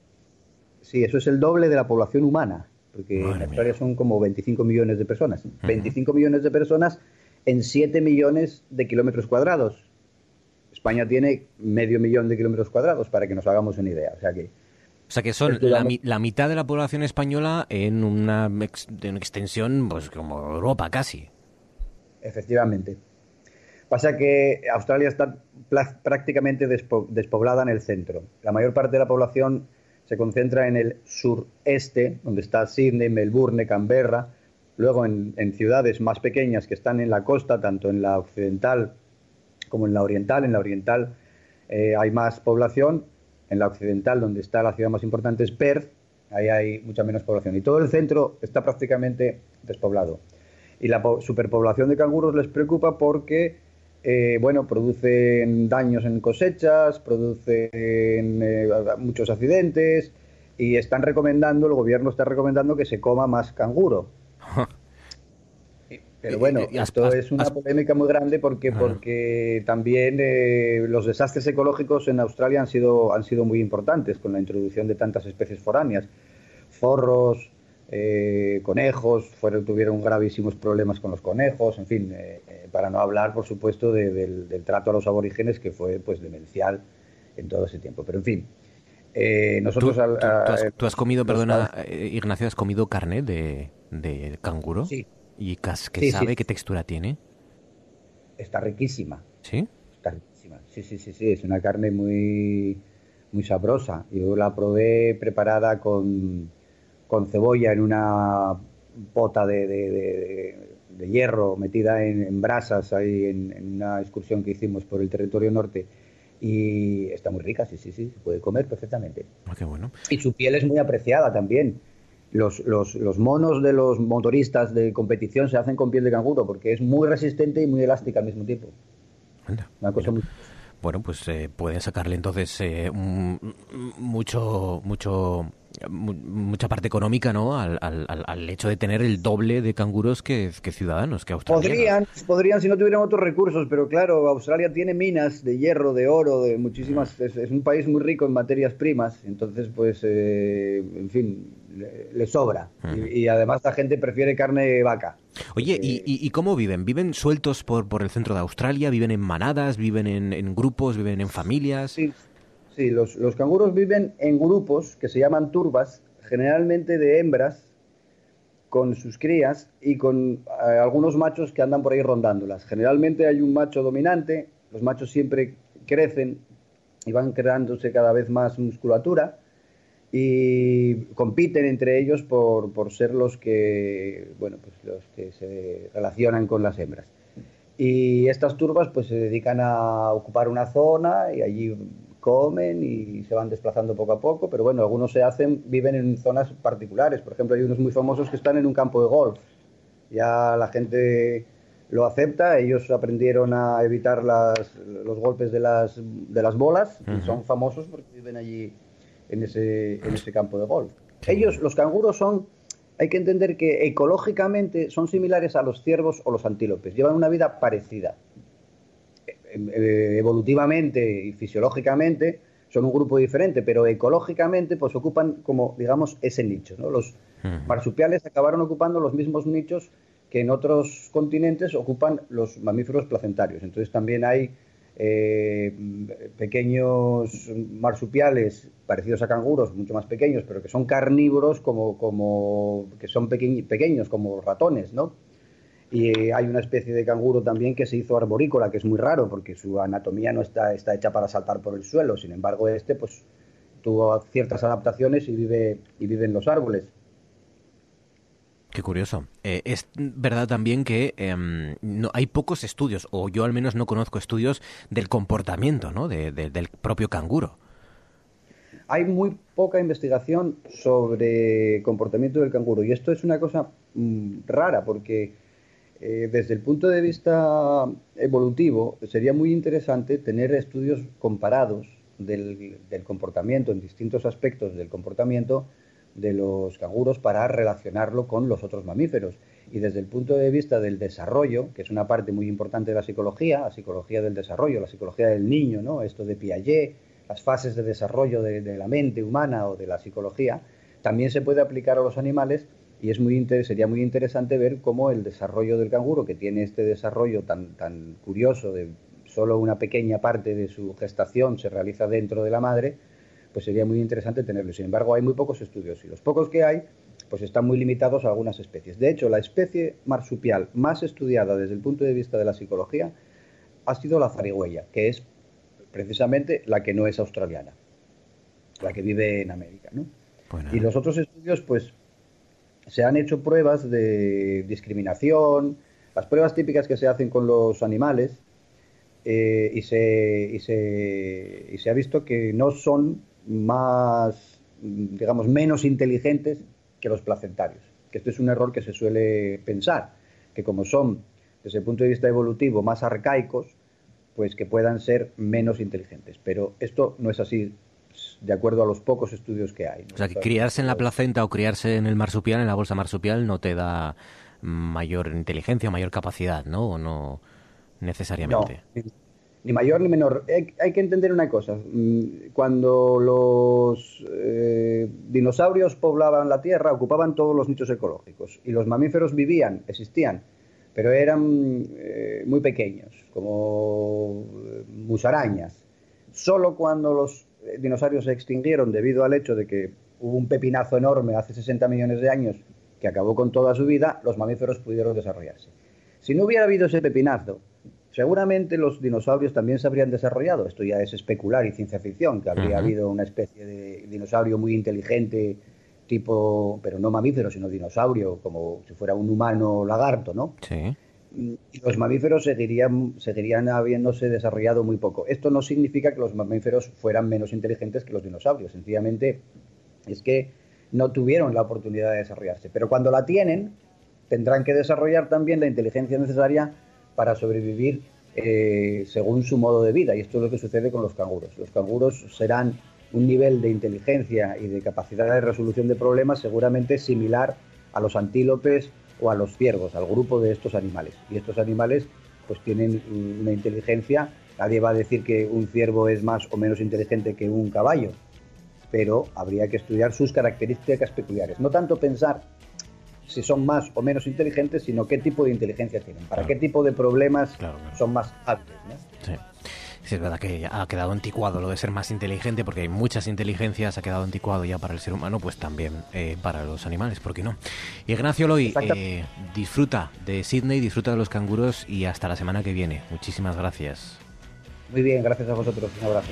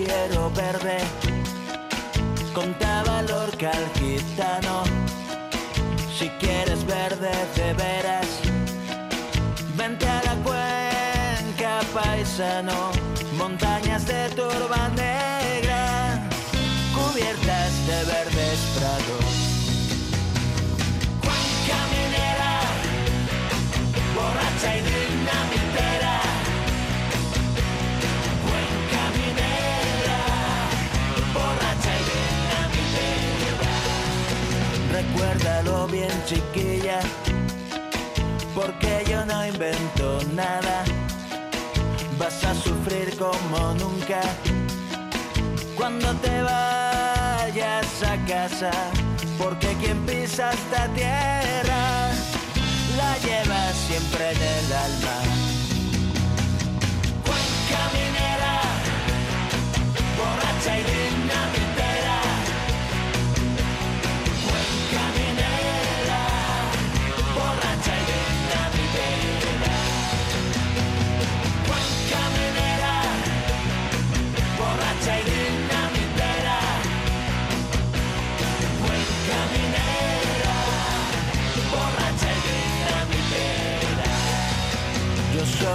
Pobre minero que currando carbón saca.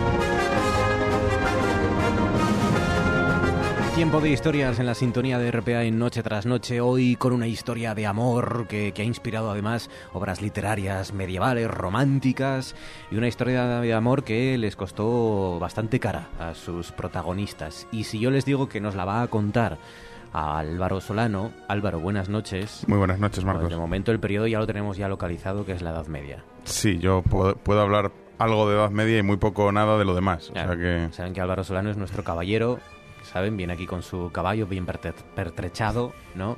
Vienes lanza en ristre, con tu espada. Sí, eso que como estaba encima de Villa bastante lleno de gente, tuve que Sí. levantar un poco a veces la lanza, pero... No es fácil pasar No, ¿no? por encima de Villa, con las terrazas, esquivando. Claro, es que está... Sí. El tiempo invita a ello. Sí, sí, es verdad. Oye, de cuando te nombran caballero, te dan los golpes esos de espada en el hombro y estas cosas y en la cabeza, como las Eso es películas? más de iconografía romántica. ¿no? Ahora ya, sí, sí. Bueno. Bueno, vamos a hablar de, de Abelardo. Bueno, de Abelardo y Eloísa. Y Eloísa. Que van juntos. Abelardo y Eloísa. Abelardo no del ex entrenador del Sporting. No, no es el Pitu. pero, pero efectivamente de una historia de amor que, que, ya, que ya en la propia Edad Media ¿no? inspiró muchas obras. Sí, la verdad es que, que es una historia de amor, de las grandes historias de amor de, de la Edad Media, yo creo, de las principales. Eh, podemos decir, yo que sé, Lanzarote y Ginebra, Tristán y Solda, Los amantes de Teruel, Romeo y Julieta. Pero la diferencia es que todos estos no existieron, son más o menos leyenda, pero a Pedro Abelar- perdón, Abelardo y Eloísa, que es Pedro Abelardo, en realidad se llama Pedro Abelardo, pues sí, Abelardo y Eloísa existieron. existieron, son absolutamente ciertos. Otra cosa es como eso luego haya derivado en ¿no? la imaginación. Bueno, ha inspirado en bastantes obras, pero tenemos una ventaja y es que eh, Abelardo cuenta su propia historia. Oh. Pudo haberla novelado, pudo haber mentido, tal. La verdad es que eh, si mintió salió muy mal parado él, porque la historia, de hecho la historia es una autobiografía. Él se inspira un poco en San Agustín, en, en las confesiones de San Agustín, y él escribe lo que se llama la historia calamitatum, es decir, la historia de sus calamidades. Ah, y mira. de verdad es que, bueno, O sea, es un casi un diario y... Casi, sí, es, es- parecería como Una confesión. como el Lazarillo de Tormes, o sea, como a- al final de su vida lo, lo escribe. Vamos hasta el año 1000, ¿no? Mil y pico. 1100, 1100, 1100 ya, poco. 1100, sí, sí, Estamos hablando, bueno, ellos nacen a finales del, del siglo XI, pero su historia de amor, sobre todo, se desarrolla en las primeras décadas del, del siglo XII. Pedro, Abe- 1110. Pedro Abelardo era un filósofo importante, o un escriba, o un... Era, no, no, era un estudioso. Era, Estudioso. Estamos en el momento de las primeras universidades, los primeros estudios de, de sobre todo de teología, que era la, la principal eh, carrera, digamos, en esos, en esos primeros estudios generales, en París, que era el gran centro universitario y cultural de, la Europa del momento. Y, bueno, es que es un, es un personaje de verdad a- a- en ambos niveles, pues muy, muy enternecedor, pero a veces un bocazas que cada página que lees com- comprendes que se lo merecía.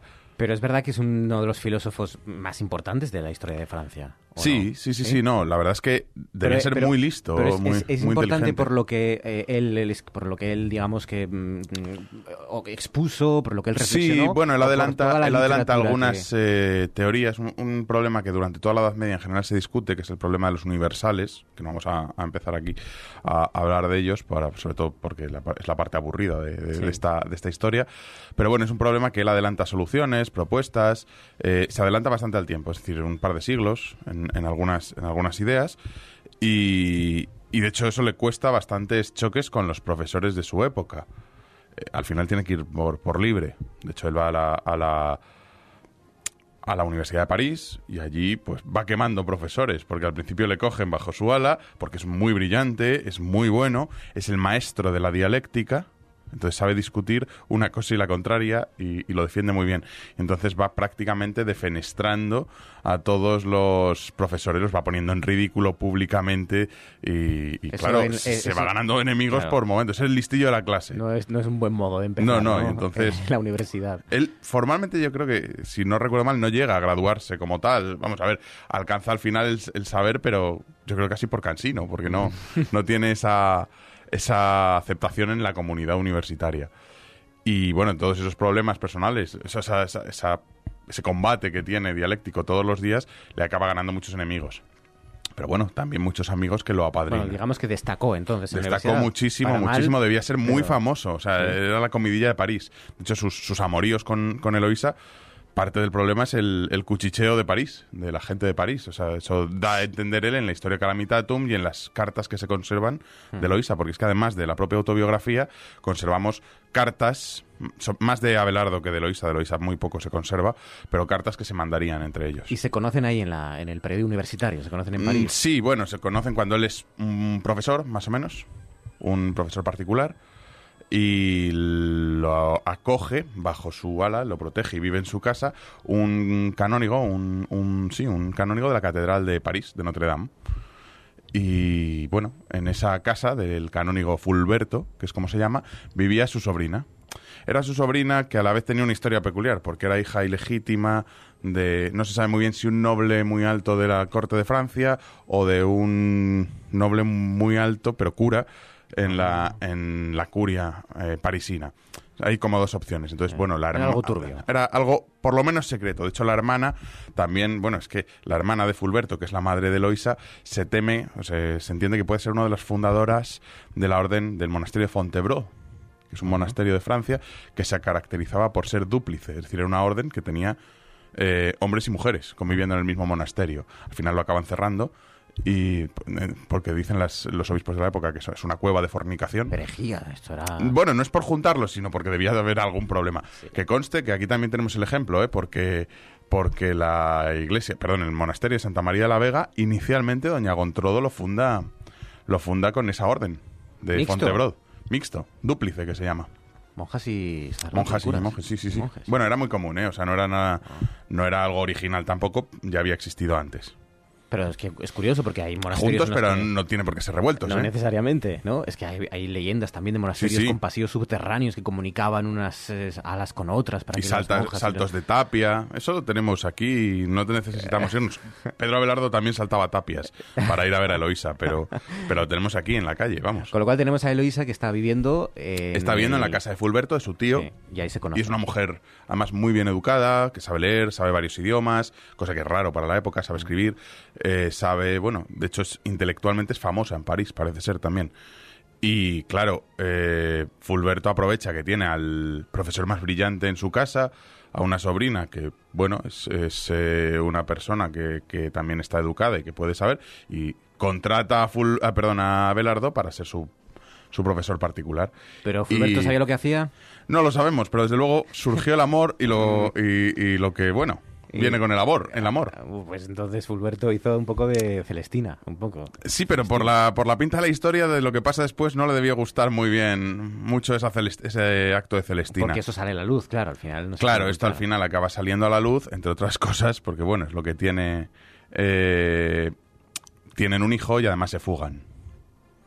Sí, o sea, al final, bueno, cuando empiezan los cuchicheos, el propio, el propio Abelardo también se pelea con Fulberto, con los, los profesores de París, quiere fundar su propia escuela prácticamente y decide irse, pero se lleva consigo a, a la Palette, que está a las afueras de, de París, y se lleva a Eloisa con él. Y bueno, tienen hijos. Bueno, tiene un hijo, perdón. que Además lo llaman astrolabio. La gente no se pone de acuerdo si se llama astrolabio por el amor a la ciencia. El astrolabio era un- una herramienta para ver el, para comprender el, el- las estrellas. Pero parece ser que en esa época en París todavía no se conocían los astrolabios y que parece tener más peso la idea de que astrolabio es un anagrama del nombre de Pedro Abelardo. Ah, que le han Entonces, tirado las sí, letras. eh, cambió su, su- o sea, cambió el orden en sus Letras. en las letras de su nombre y puso un nombre a su hijo, vamos. Entonces, Era- claro, todo era- esto Eran excéntricos, incluso para la época. era muy rarino, esta sí. gente. Sí, sí, sí, o sea, tenían sus, sus cosas. Y no les dejaron vivir en paz tranquilamente. No, de hecho, bueno, juegan un poco los dos. La propia Loisa y las cosas que se conservan de ella era muy independiente, era una mujer muy independiente, no quería casarse, quería ser, ser esa mujer libre, mm, viviendo el amor de su, de su amigo, que es como se llamaba. Eh, y bueno, tenían esa. Es, es el prototipo del amor cortés, un poco platónico, no, no sancionado por sacramento o por la ley en ese sentido. Y vamos, ella es muy feminista, digamos, en ese sentido, muy liberada, si se permite la, la No, no, expresión anacrónica. Claro, claro. Ella, bueno, ya digo, era una mujer muy formada, que también, debe, por lo que cuenta Belardo, era mejor que muchos alumnos suyos, etcétera, ¿no? Y eso no se perdona. Entonces, En aquella bueno. época, ahora tampoco, No. y en aquella época menos todavía. Lo que pasa es que también tenían que comer y Abelardo mm, decide ir a congraciarse con Fulberto, que lógicamente estaba cabreadísimo con toda esta situación, y ganar una. y volver a París y ganar un puesto como en una canonjía, es decir, en, en la catedral, seguramente, en la administración eclesiástica de París. Y. Entonces Fulberto lo que le pone por condición, lógicamente, es cásate, aunque sea en secreto, y ya guardamos el secreto para que tú públicamente eh, sigas siendo célibe y puedas optar a esa canonjía. Ah, pero por lo menos deja de vivir en pecado, ¿no? Aunque lo Sí, sea sería, algo sería esa idea. De hecho, se casan en secreto, en principio. Y ahí no se sabe muy bien quién falla. Si eh, Loisa, que es muy libre y no tolera el matrimonio y no, su- no para de soltar diatribas contra que el matrimonio en realidad es una prostitución de la mujer, eh, porque no permite vivir el amor libre, sino atado a la sumisión de un marido que en realidad se hace para medrar socialmente la mujer, ese tipo de cosas. ¿no? Es esa visión eh, muy negativa del matrimonio que tiene ella. Y por otro lado, Fulberto, casi por venganza, parece ser que empieza a airear que, que se han casado y entonces, bueno, tienen un hijo, etcétera. Entonces todo esto malogra un poco la, la situación de, de Pedro Abelardo, no puede optar a esa canonjía y decide... em, Básicamente era o, o tener un puesto y poder Claro. medrar en la sociedad del París de la época o el amor. o el amor. Y bueno, él ec- decide, no se sabe muy bien, un poco a medias, porque mete a la mujer en un, mo- en un monasterio, o sea, a Eloisa en un monasterio, con toda la el cabreo que debía tener Eloisa, pero él saltaba, lo que decíamos antes, saltaba la tapia de vez en cuando para ir a visitar a su, a su esposa, porque estaban casados, ¿no? Eh, a todo esto, Fulberto entra en cólera y hace que soborna, bueno, o compra unos sicarios que cogen a Pedro Abelardo un día, lo castran. Lo castran. Lo castran, o sea, le cortan los testículos y lo queman por ahí abajo, vamos. Madre sin mía. más. Que era, a ver, es un poco como el, ¿eh? el- el castigo que se le hacía a los violadores. Entonces, claro, es la idea, ¿no? Como has repudiado a tu mujer, eh, tienes un hijo. O sea, es un poco dentro de la mentalidad de la época, era lo lógico. o lógico, sí, entre sí. comillas, ¿no? Sí, era- era una venganza dentro de lo permitido, de lo esperable. Entonces, bueno, lo castran y, y después huyen. Entonces, mm, tienen que, que tener esa, esa vida tal y como queda. Sé que deciden cada uno irse por separado. Madre Pedro mía, por pobre, una. pobre Eloísa, una mujer tan avanzada a su tiempo, tan moderna para los años y que tenga que estar encerrada en un convento. Sí, en un convento, en el Por convento mucho que a, eh, Abelardo salte la tapia. las Bueno, no, que ya, ya no la salta. Después del- de, Ya, bueno, de esos sí. sucesos con Fulberto y sus criados, la verdad es que no lo parece ser. Y eso que sería más fácil porque está más ligero el hombre. Sí, pero, pero no sé, no debe de tener la libido lo igual. que sea. Y por lo que sea, no, no parece ser que continúe, más o menos, ¿no? La historia. O sea, el, el trauma debió ser considerado. También hay gente que estudia la historia Calamitatum eh, y llega a la conclusión de que Abelardo era un tipo depresivo, ¿eh? Muy depresivo. Entonces, bueno, de estas historias Y- paralelas y que todo se van esto, incluida la castración, lo cuenta el Sí, sí, sí, sí, sí. O sea, de hecho, él cuenta su, su historia al final de su vida, porque al final de su vida está separado de Eloisa, tiene un hijo que está con él, Astrolabio está con él, eh, Eloisa se ha quedado en el convento, que tú dices, es verdad, eh, que, qué pena que una mujer avanzada a su tiempo, pero a la vez un monasterio, y en la Edad Media pasa mucho, son lugares de libertad para las mujeres. Aunque parezca que son muros y que lo son, ojo, es un ecosistema femenino donde viven eh, en libertad, no sometidos a la, a la voluntad de un marido, etcétera. Esto siempre se, se mira mucho también. Oye, pero, que, em, que son espacios de libertad para la mujer. Pero y luego los juntaron porque yo creo haber... Yo estuve en, en Père Lachaise, en, en el, en el, eh, cementerio famoso de, de las afueras de París, y yo creo que hay una tumba. Yo recuerdo haber visitado Sí, en teoría tumba de- luego cuando mueren los, los juntan. En teoría cuando mueren los juntan. Hay muchas leyendas en torno a, a matrimonios imposibles o a amores imposibles que luego pues se, se funden en uno, en la tumba, ¿no? Aquí tenemos el famoso, más famoso en España a lo mejor es el romance del Conde Olinos, que de ella sale un rosal y del un clavel, me parece, ¿no? Y luego los corta la reina y vuelve a salir unos pajarillos y entonces ya son libres. Sí, bueno, pues sí, era esa- muy, eh, es habitual, ¿no? Es muy habitual eso.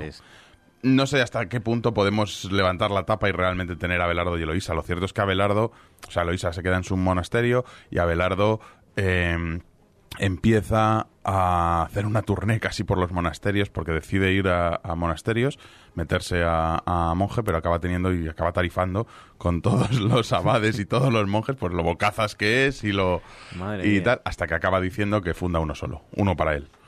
Y bueno, con, tiene un pequeño cama, una pequeña camarilla de, de seguidores, ¿eh? o sea, no, no está en plan ermitaño, pero funda ese propio monasterio, el Paráclito, que es como lo llama, que es el consolador. El Paráclito es el Espíritu Santo, que es su nombre en griego Paráclitos es, es consolador. Y entonces es donde consigue el consuelo a sus calamidades. Entonces empieza a escribir.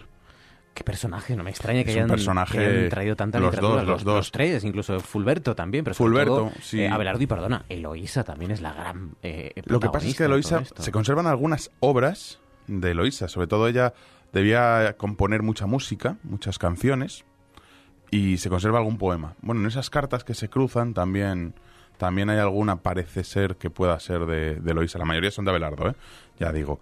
Pero bueno, es toda una historia Sí, sí, lo que rodea al, al hombre. Que luego, si nos metiéramos en la parte que hablabas tú al principio de, de- de la filosofía, el- la importancia que tiene Abelardo en el conocimiento filosófico de la Edad Media, es también uno de los grandes tótems de ese, de ese periodo desde el punto de vista intelectual. O sea, es un ejemplo muy importante. Justo ese mundo nace- nacimiento, las universidades, de esa vinculación al saber, la iglesia, las... Bueno, es, es un mundo apasionante, la verdad. Pues sí.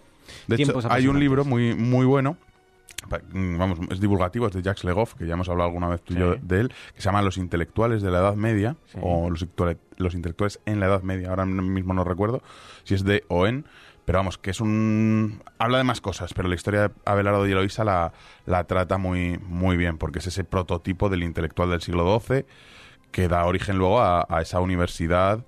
Incluso, bueno, tenemos cosas que se están perdiendo, pero siguen. Esos tunos, esos, esos tunos vividores. Todo eso nace aquí, en esta Nacen época, claro. en esta época en estas universidades, los goliardos, esos, esos los de los Carmina Burana y todos esos, esos mundos de, bueno, bohemio, Hmm. un poco libertino, un poco transgresor, pero a la vez eh, estudiando. Bueno, es, es ese, ese mundo estudiantil universitario que es medieval, que es muy bonito, es muy llamativo. Los botellones en la plaza. Sí, eh, no, no, lo sabía. No lo llamemos botellón, pero lo, lo había. O sea, los goliardos eran eso. Fiestas universitarias. Sí, sí. Debían ser además de AUPA aquellas fiestas. Los intelectuales en la Edad Media. En la Edad de Media. Jacques Legoff. Sí, sí, sí, sí. El libro recomendado donde aparece también la historia de, de Eloísa. y- Sí, sí, está dedica prácticamente un capítulo a ello. Y bueno, todos esos intelectuales que discute esa historia oscura de la Edad Media. De hecho, hace unos días una editorial de- del país hablaba de, de, esa, de esos hacedores de la nueva edad- de la Edad Media, que son estos estudios, Jacques Legoff Os está entre costando, ellos. ¿eh? Pero poco a poco lo vais logrando, Álvaro. Bueno. Los medievalistas, romper con esa imagen, ¿no? De oscuridad, de, de- de comportamiento insano. Es que cuando uno lo coge, se- por, por un lado puede que se sorprenda, por otro dice que es lo más normal del mundo, que existieran esas luminosidades en la, en la Edad Media. Son mil años, no puede ser todo negro. Entonces, y, y presta mucho, la verdad. Además, Sí, bueno, parece ser que, que hay escuela, porque todavía unos hace unos días salía en el periódico aquí que las humanidades repuntan mucho en la matrícula, en el primer tramo de matrícula de la universidad. Bueno, que, que hemos batido casi récords, parece ser, en historia y en otras carreras de humanidades. Hace mucha falta, pues sí. El precio que tuvieron que pagar los amantes por su pasión, el referente, el modelo del amor prohibido, perseguido, castigado y romántico sobre todo, Abelardo y Eloísa existieron y su historia nos la ha contado hoy Álvaro Solano. Álvaro, gracias. Muchas gracias a vosotros. amigo. Dijo que no había historia y es una primera página. ¿Cuánto quiere usted por olvidarlo todo? ¿Cree que puede comprar a un periodista alemán? No tuve ocasión de comprobarlo. Tal vez en América los periodistas se vendan, pero no aquí, en Alemania. hablarles de un, de un congreso, un congreso muy particular, muy especial. Es un congreso que se dice Congreso GLACMA y que mm, va a congregar a científicos, astronautas, documentalistas, aventureros que van a compartir sus vivencias a lo largo de, de todo el planeta. Entre esos personajes, entre esos científicos, realizadores y aventureros, va a estar el documentalista asturiano Alex Galán. Alex, buenas noches. Hola, buenas noches, ¿qué tal? El- sois más o menos una docena de, de personas que vais a compartir estas vivencias. Es un evento benéfico además, ¿no? Y, y bueno, uno puede asistir, eh, creo que vale 18 euros la entrada, uno puede asistir como, como espectador, como oyente, ¿no? ¿De qué vais a, hablar en, en ese congreso? Pues fíjate, eh, co- con, la presentación que hiciste queda claro que, que vamos a hablar un poco de todo, pero yo casi no me identificaba ni como científico ni como astronauta. Cuando dijiste lo de personajes, digo, ahí ya me identifico un poco mejor. Personaje. Eh, vamos a hablar un poco de, de todo, ¿no? Hay, como dices, son es prácticamente una docena de ponencias, de, son ponentes internacionales, algunos de bastante, de bastante prestigio. Y se va a hablar un poco en general de la naturaleza, del medio ambiente y de la forma de relacionarnos que, que tenemos los seres humanos con, con, este, con los ecosistemas los seres humanos desde el punto de vista de la ciencia, de cómo se están abordando los retos del cambio climático y lo que sería en mi caso los seres humanos desde un punto de vista más tribal, ¿no? más ancestral y ver cómo, pues, cómo las antiguas tribus están manteniendo todavía ese contacto con la tierra, que a lo mejor pues aquí pues, pues ya lo estamos perdiendo un poco. ¿no? Oye, eh, es verdad que, por ejemplo, una de tus experiencias es, es, fascinante porque a pesar de que estos días no estamos precisamente sufriendo el, el, el, el invierno y la crudeza del frío, aunque volverá y llegará otra vez seguramente. Es verdad que una de tus experiencias eh, y de las cosas que has aprendido en tus diferentes viajes, en las grabaciones de los documentales, es con, con una familia nómada de la estepa mongola en la que concluiste que necesitan el frío. Eh, sí, sí, sí, eso, y no solo con una familia en, de Mongolia en concreto, sino con, con, varias que fui encontrando a lo largo de, de, otras expediciones por Siberia, por Kazajistán, incluso, incluso por Kirguistán eh, y también por China. Y en, todos estos lugares donde de verdad viven en, zonas extremadas del planeta, que son las estepas, los altiplanos, eh, los valles de, de, alta montaña, en todos ellos al final están acostumbrados a convivir con el frío y muchos de estas familias pues necesitan el frío porque es, es, la forma en la que ellos saben, pues por ejemplo, pues pescar en el hielo, ¿no? Es un método de pesca que tienen ellos y que, y que necesitan que sea así para poder seguir haciendo, necesitan que sigan congelándose los lagos o por ejemplo los cetreros kazajos que, que cazan con, las águilas, ¿no? Esta imagen que tantas veces habremos visto de las águilas tirándose, para, usándolas para cazar como cetrería, pues también se necesita el invierno, porque las águilas funcionan mucho mejor durante las épocas donde está el terreno nevado. Entonces, al final, pues algo que, que aquí es tan raro como que, hombre, ¿qué vamos a echar de menos el frío? Si tenemos unas ganas de que se vaya, pues, pues ellos lo necesitan y nosotros lo echaremos de menos en, en un futuro. Imagínate un planeta en el que imagínate que toda la temperatura que hay en el sur de España, pues la tuviésemos del norte de, de España para arriba, ¿no? Pues, pues al final acabaríamos echando de menos también el fresco y, y poder meterse en casa con, con, un buen colacao, ¿no? Claro, es verdad, que, que, que, que eh, frase para reflexionar, ¿no? Van a echar del, o tienen miedo de echar de menos el frío y la soledad. Claro, porque esas son... Que son dos cosas a las que aquí tenem, tememos eh, nos, claro. no, y nunca pensaremos en echarlas de menos, seguramente. Claro, porque la, la, soledad, además, en realidad son tres cosas, que son el frío, el silencio y la soledad. Y son tres cosas, mmm, pues bueno, que en su día pues no se les dio mucha importancia, pero ahora fíjate que cada vez la gente, cuando tiene un hueco, cuando hay un espacio, cuando hay un tiempo, un periodo vacacional, lo que sea, intenta ir a lugares donde, donde hay un poco de soledad, donde no todo esté tan masificado, donde hay un poco de silencio, porque nos pasamos la vida entera avanzando hacia afuera, hacia afuera, hacia afuera, pero ostras, hacia adentro es como que, como que no, ¿no? Y entonces necesitamos que haya algunos rincones donde todavía haya silencio y poder escucharnos y escuchar a la naturaleza, y eso allí lo saben hacer muy bien, porque llevan viviendo así toda la vida, pero aquí nos estamos olvidando poco a poco y, y, lo vamos a echar de menos nosotros y lo que es peor, lo van a echar de menos ellos por culpa de lo que hacemos nosotros aquí, -huh. que es destrozar los ecosistemas al final. Claro, al fin y al cabo, una de las cosas que uno puede aprender ¿no? en, en ese congreso, en el congreso Glagma, eh, es que en realidad todo el mundo es eh, eh, su mundo, ¿no? Todo el mundo pensamos que estamos en el centro del planeta, eh, claro. incluso los que están para nosotros tan lejos como esas tribus claro. que has visitado y que has conocido, ¿no?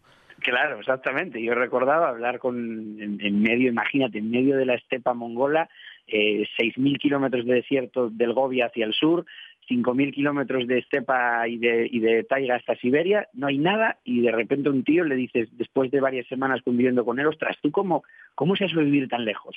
Y te mira y se entra la risa y dice, no, lejos vives tú. para mí esto es el centro del mundo. Pues eso es, es, es así. O sea, al final, mm, para nosotros el entorno en el que estamos es el centro del mundo y hay que pensar que hay muchos centros del mundo y muchos entornos que tenemos que cuidar aunque no sean los nuestros, que tenemos que, bueno, que medir un poco el impacto de lo que hacemos para no estropear otros centros del mundo. Claro, y precisamente el, darse cuenta, ¿no? El comprobar que estamos lejos para algunos, ¿no? Y que somos exóticos o podemos resultar exóticos para algunos, nos hace también valorar lo que tenemos, ¿no? Eh, tú que has conocido eh, todas esas playas, esos entornos tan, tan lejanos y tan fascinantes, las islas del Pacífico, las Galápagos, eh, tú siempre reivindicas también que hay pocos lugares con tanta variedad en los colores, en el entorno como nuestro mar Cantábrico, por ejemplo, nuestra costa, ¿no? Hombre, sí, sí, por supuesto. Y diría como, como Asturias en general. Bueno, hablando ya de que España en sí es un país bastante exótico, ¿no? Por, por el paisaje y por el paisanaje. Pero, pero Asturias en concreto, y ahora que decías el Cantábrico, que hace poco habíamos rodado un documental aquí en la costa de Gijón, y que es sorprendente la variedad de color y la variedad de, especies que hay. Pero Asturias en sí es un pequeño planeta donde hay bosques, donde hay selvas, porque las selvas solo están en el Amazonas, ¿no? Las selvas también están en la en los valles profundos de, de Muniellos, de, de Degaña, de las fuentes de Narcea, ahí hay selvas, lo que pasa es que son nuestro tipo de selvas, ¿no? Selvas con bosques primigenios, hay cuevas espectaculares donde tenemos hielo fósil, o sea, hay un montón de cosas que, que bueno, que realmente siempre, siempre se mira hacia afuera, ¿no? Porque al final Asturias lo tienes aquí y dices, ya tendré tiempo a recorrerlo pero sí que es verdad que, que, hay muchísimo, muchísima variedad que ver aquí en, en nuestra pues, región. Pues sí, y no hace falta más que ver Los vecinos del mar, ¿no? Esta, este documental que Claro. realizaste con, con, bueno, mostrando la biodiversidad del Cantábrico gijonés, la, la necesidad Claro, también de proteger. solo en un, re- en un recodo de, Claro, del Cantábrico, o sea, en. Gijón. Imagínate si cogemos toda la raza marítima, todo lo que se podría encontrar ahí. Pues todo eso se va a encontrar en el Congreso GLACMA, desde la necesidad y la importancia de proteger nuestra biodiversidad hasta la necesidad de proteger eh, eh, la que está en la otra esquina del mundo, como en Kazajistán, ¿no? Y con esto cerramos ahí. Habéis grabado, Alex, la desaparición del mar de Aral. Sí, ahí, ahí lo que grabamos es el fracaso, el fracaso que puede significar a veces en las sociedades, ¿no? Un mar, ya hicimos desaparecer especies, hicimos desaparecer bosques, pero nunca se había hecho desaparecer un mar. Y, y en Kazajistán se hizo, se desvió en su momento el curso de los ríos para sistemas de regadío, para, para que Asia Central, una zona seca, se convirtiese en un exportador de algodón. El caso es que al final se movió el curso de los ríos y, unido al cambio climático, el mar de Aral pues se secó. Y, y vamos a ir más allá. Tú piensas que ese mar de Aral mm, está afectándonos ahora mismo a todos porque eh, toda esa sal que había en el mar ahora se queda en la tierra, ¿no? Y cuando hay tormentas, tormentas de, bueno, y vientos fuertes, se levanta toda esa sal y esa sal es capaz de recorrer el planeta entero hasta el punto de que en el Ártico ya recogieron muestras de sal que se sabe que vienen de la zona del mar de Aral. Una sal que cae en el hielo del Ártico y que acelera el derretimiento de los polos. Fíjate, por un mar en Kazajistán que diríamos, ¿a quién le importa? Pues el polo está, está derritiéndose en parte, no por supuesto no en una gran parte, pero en una pequeña parte, por lo que ocurre en el mar de Aral. Fíjate si estará todo unido y si necesitaremos aprender de los procesos de la naturaleza. Estamos todos conectados. Congreso GLACMA, ya saben. Por cierto, GLACMA, que ya me lo están preguntando muchos de ustedes por eh, Twitter, eh, es G-L-A-C-K-M-A. GLACMA, con CK en el. Congreso GLACMA. Ahí podrán disfrutar también del documentalista Alex Galán, entre otros. Alex, gracias y enhorabuena. Un abrazo. A vosotros, un abrazo. Oh, there'll be days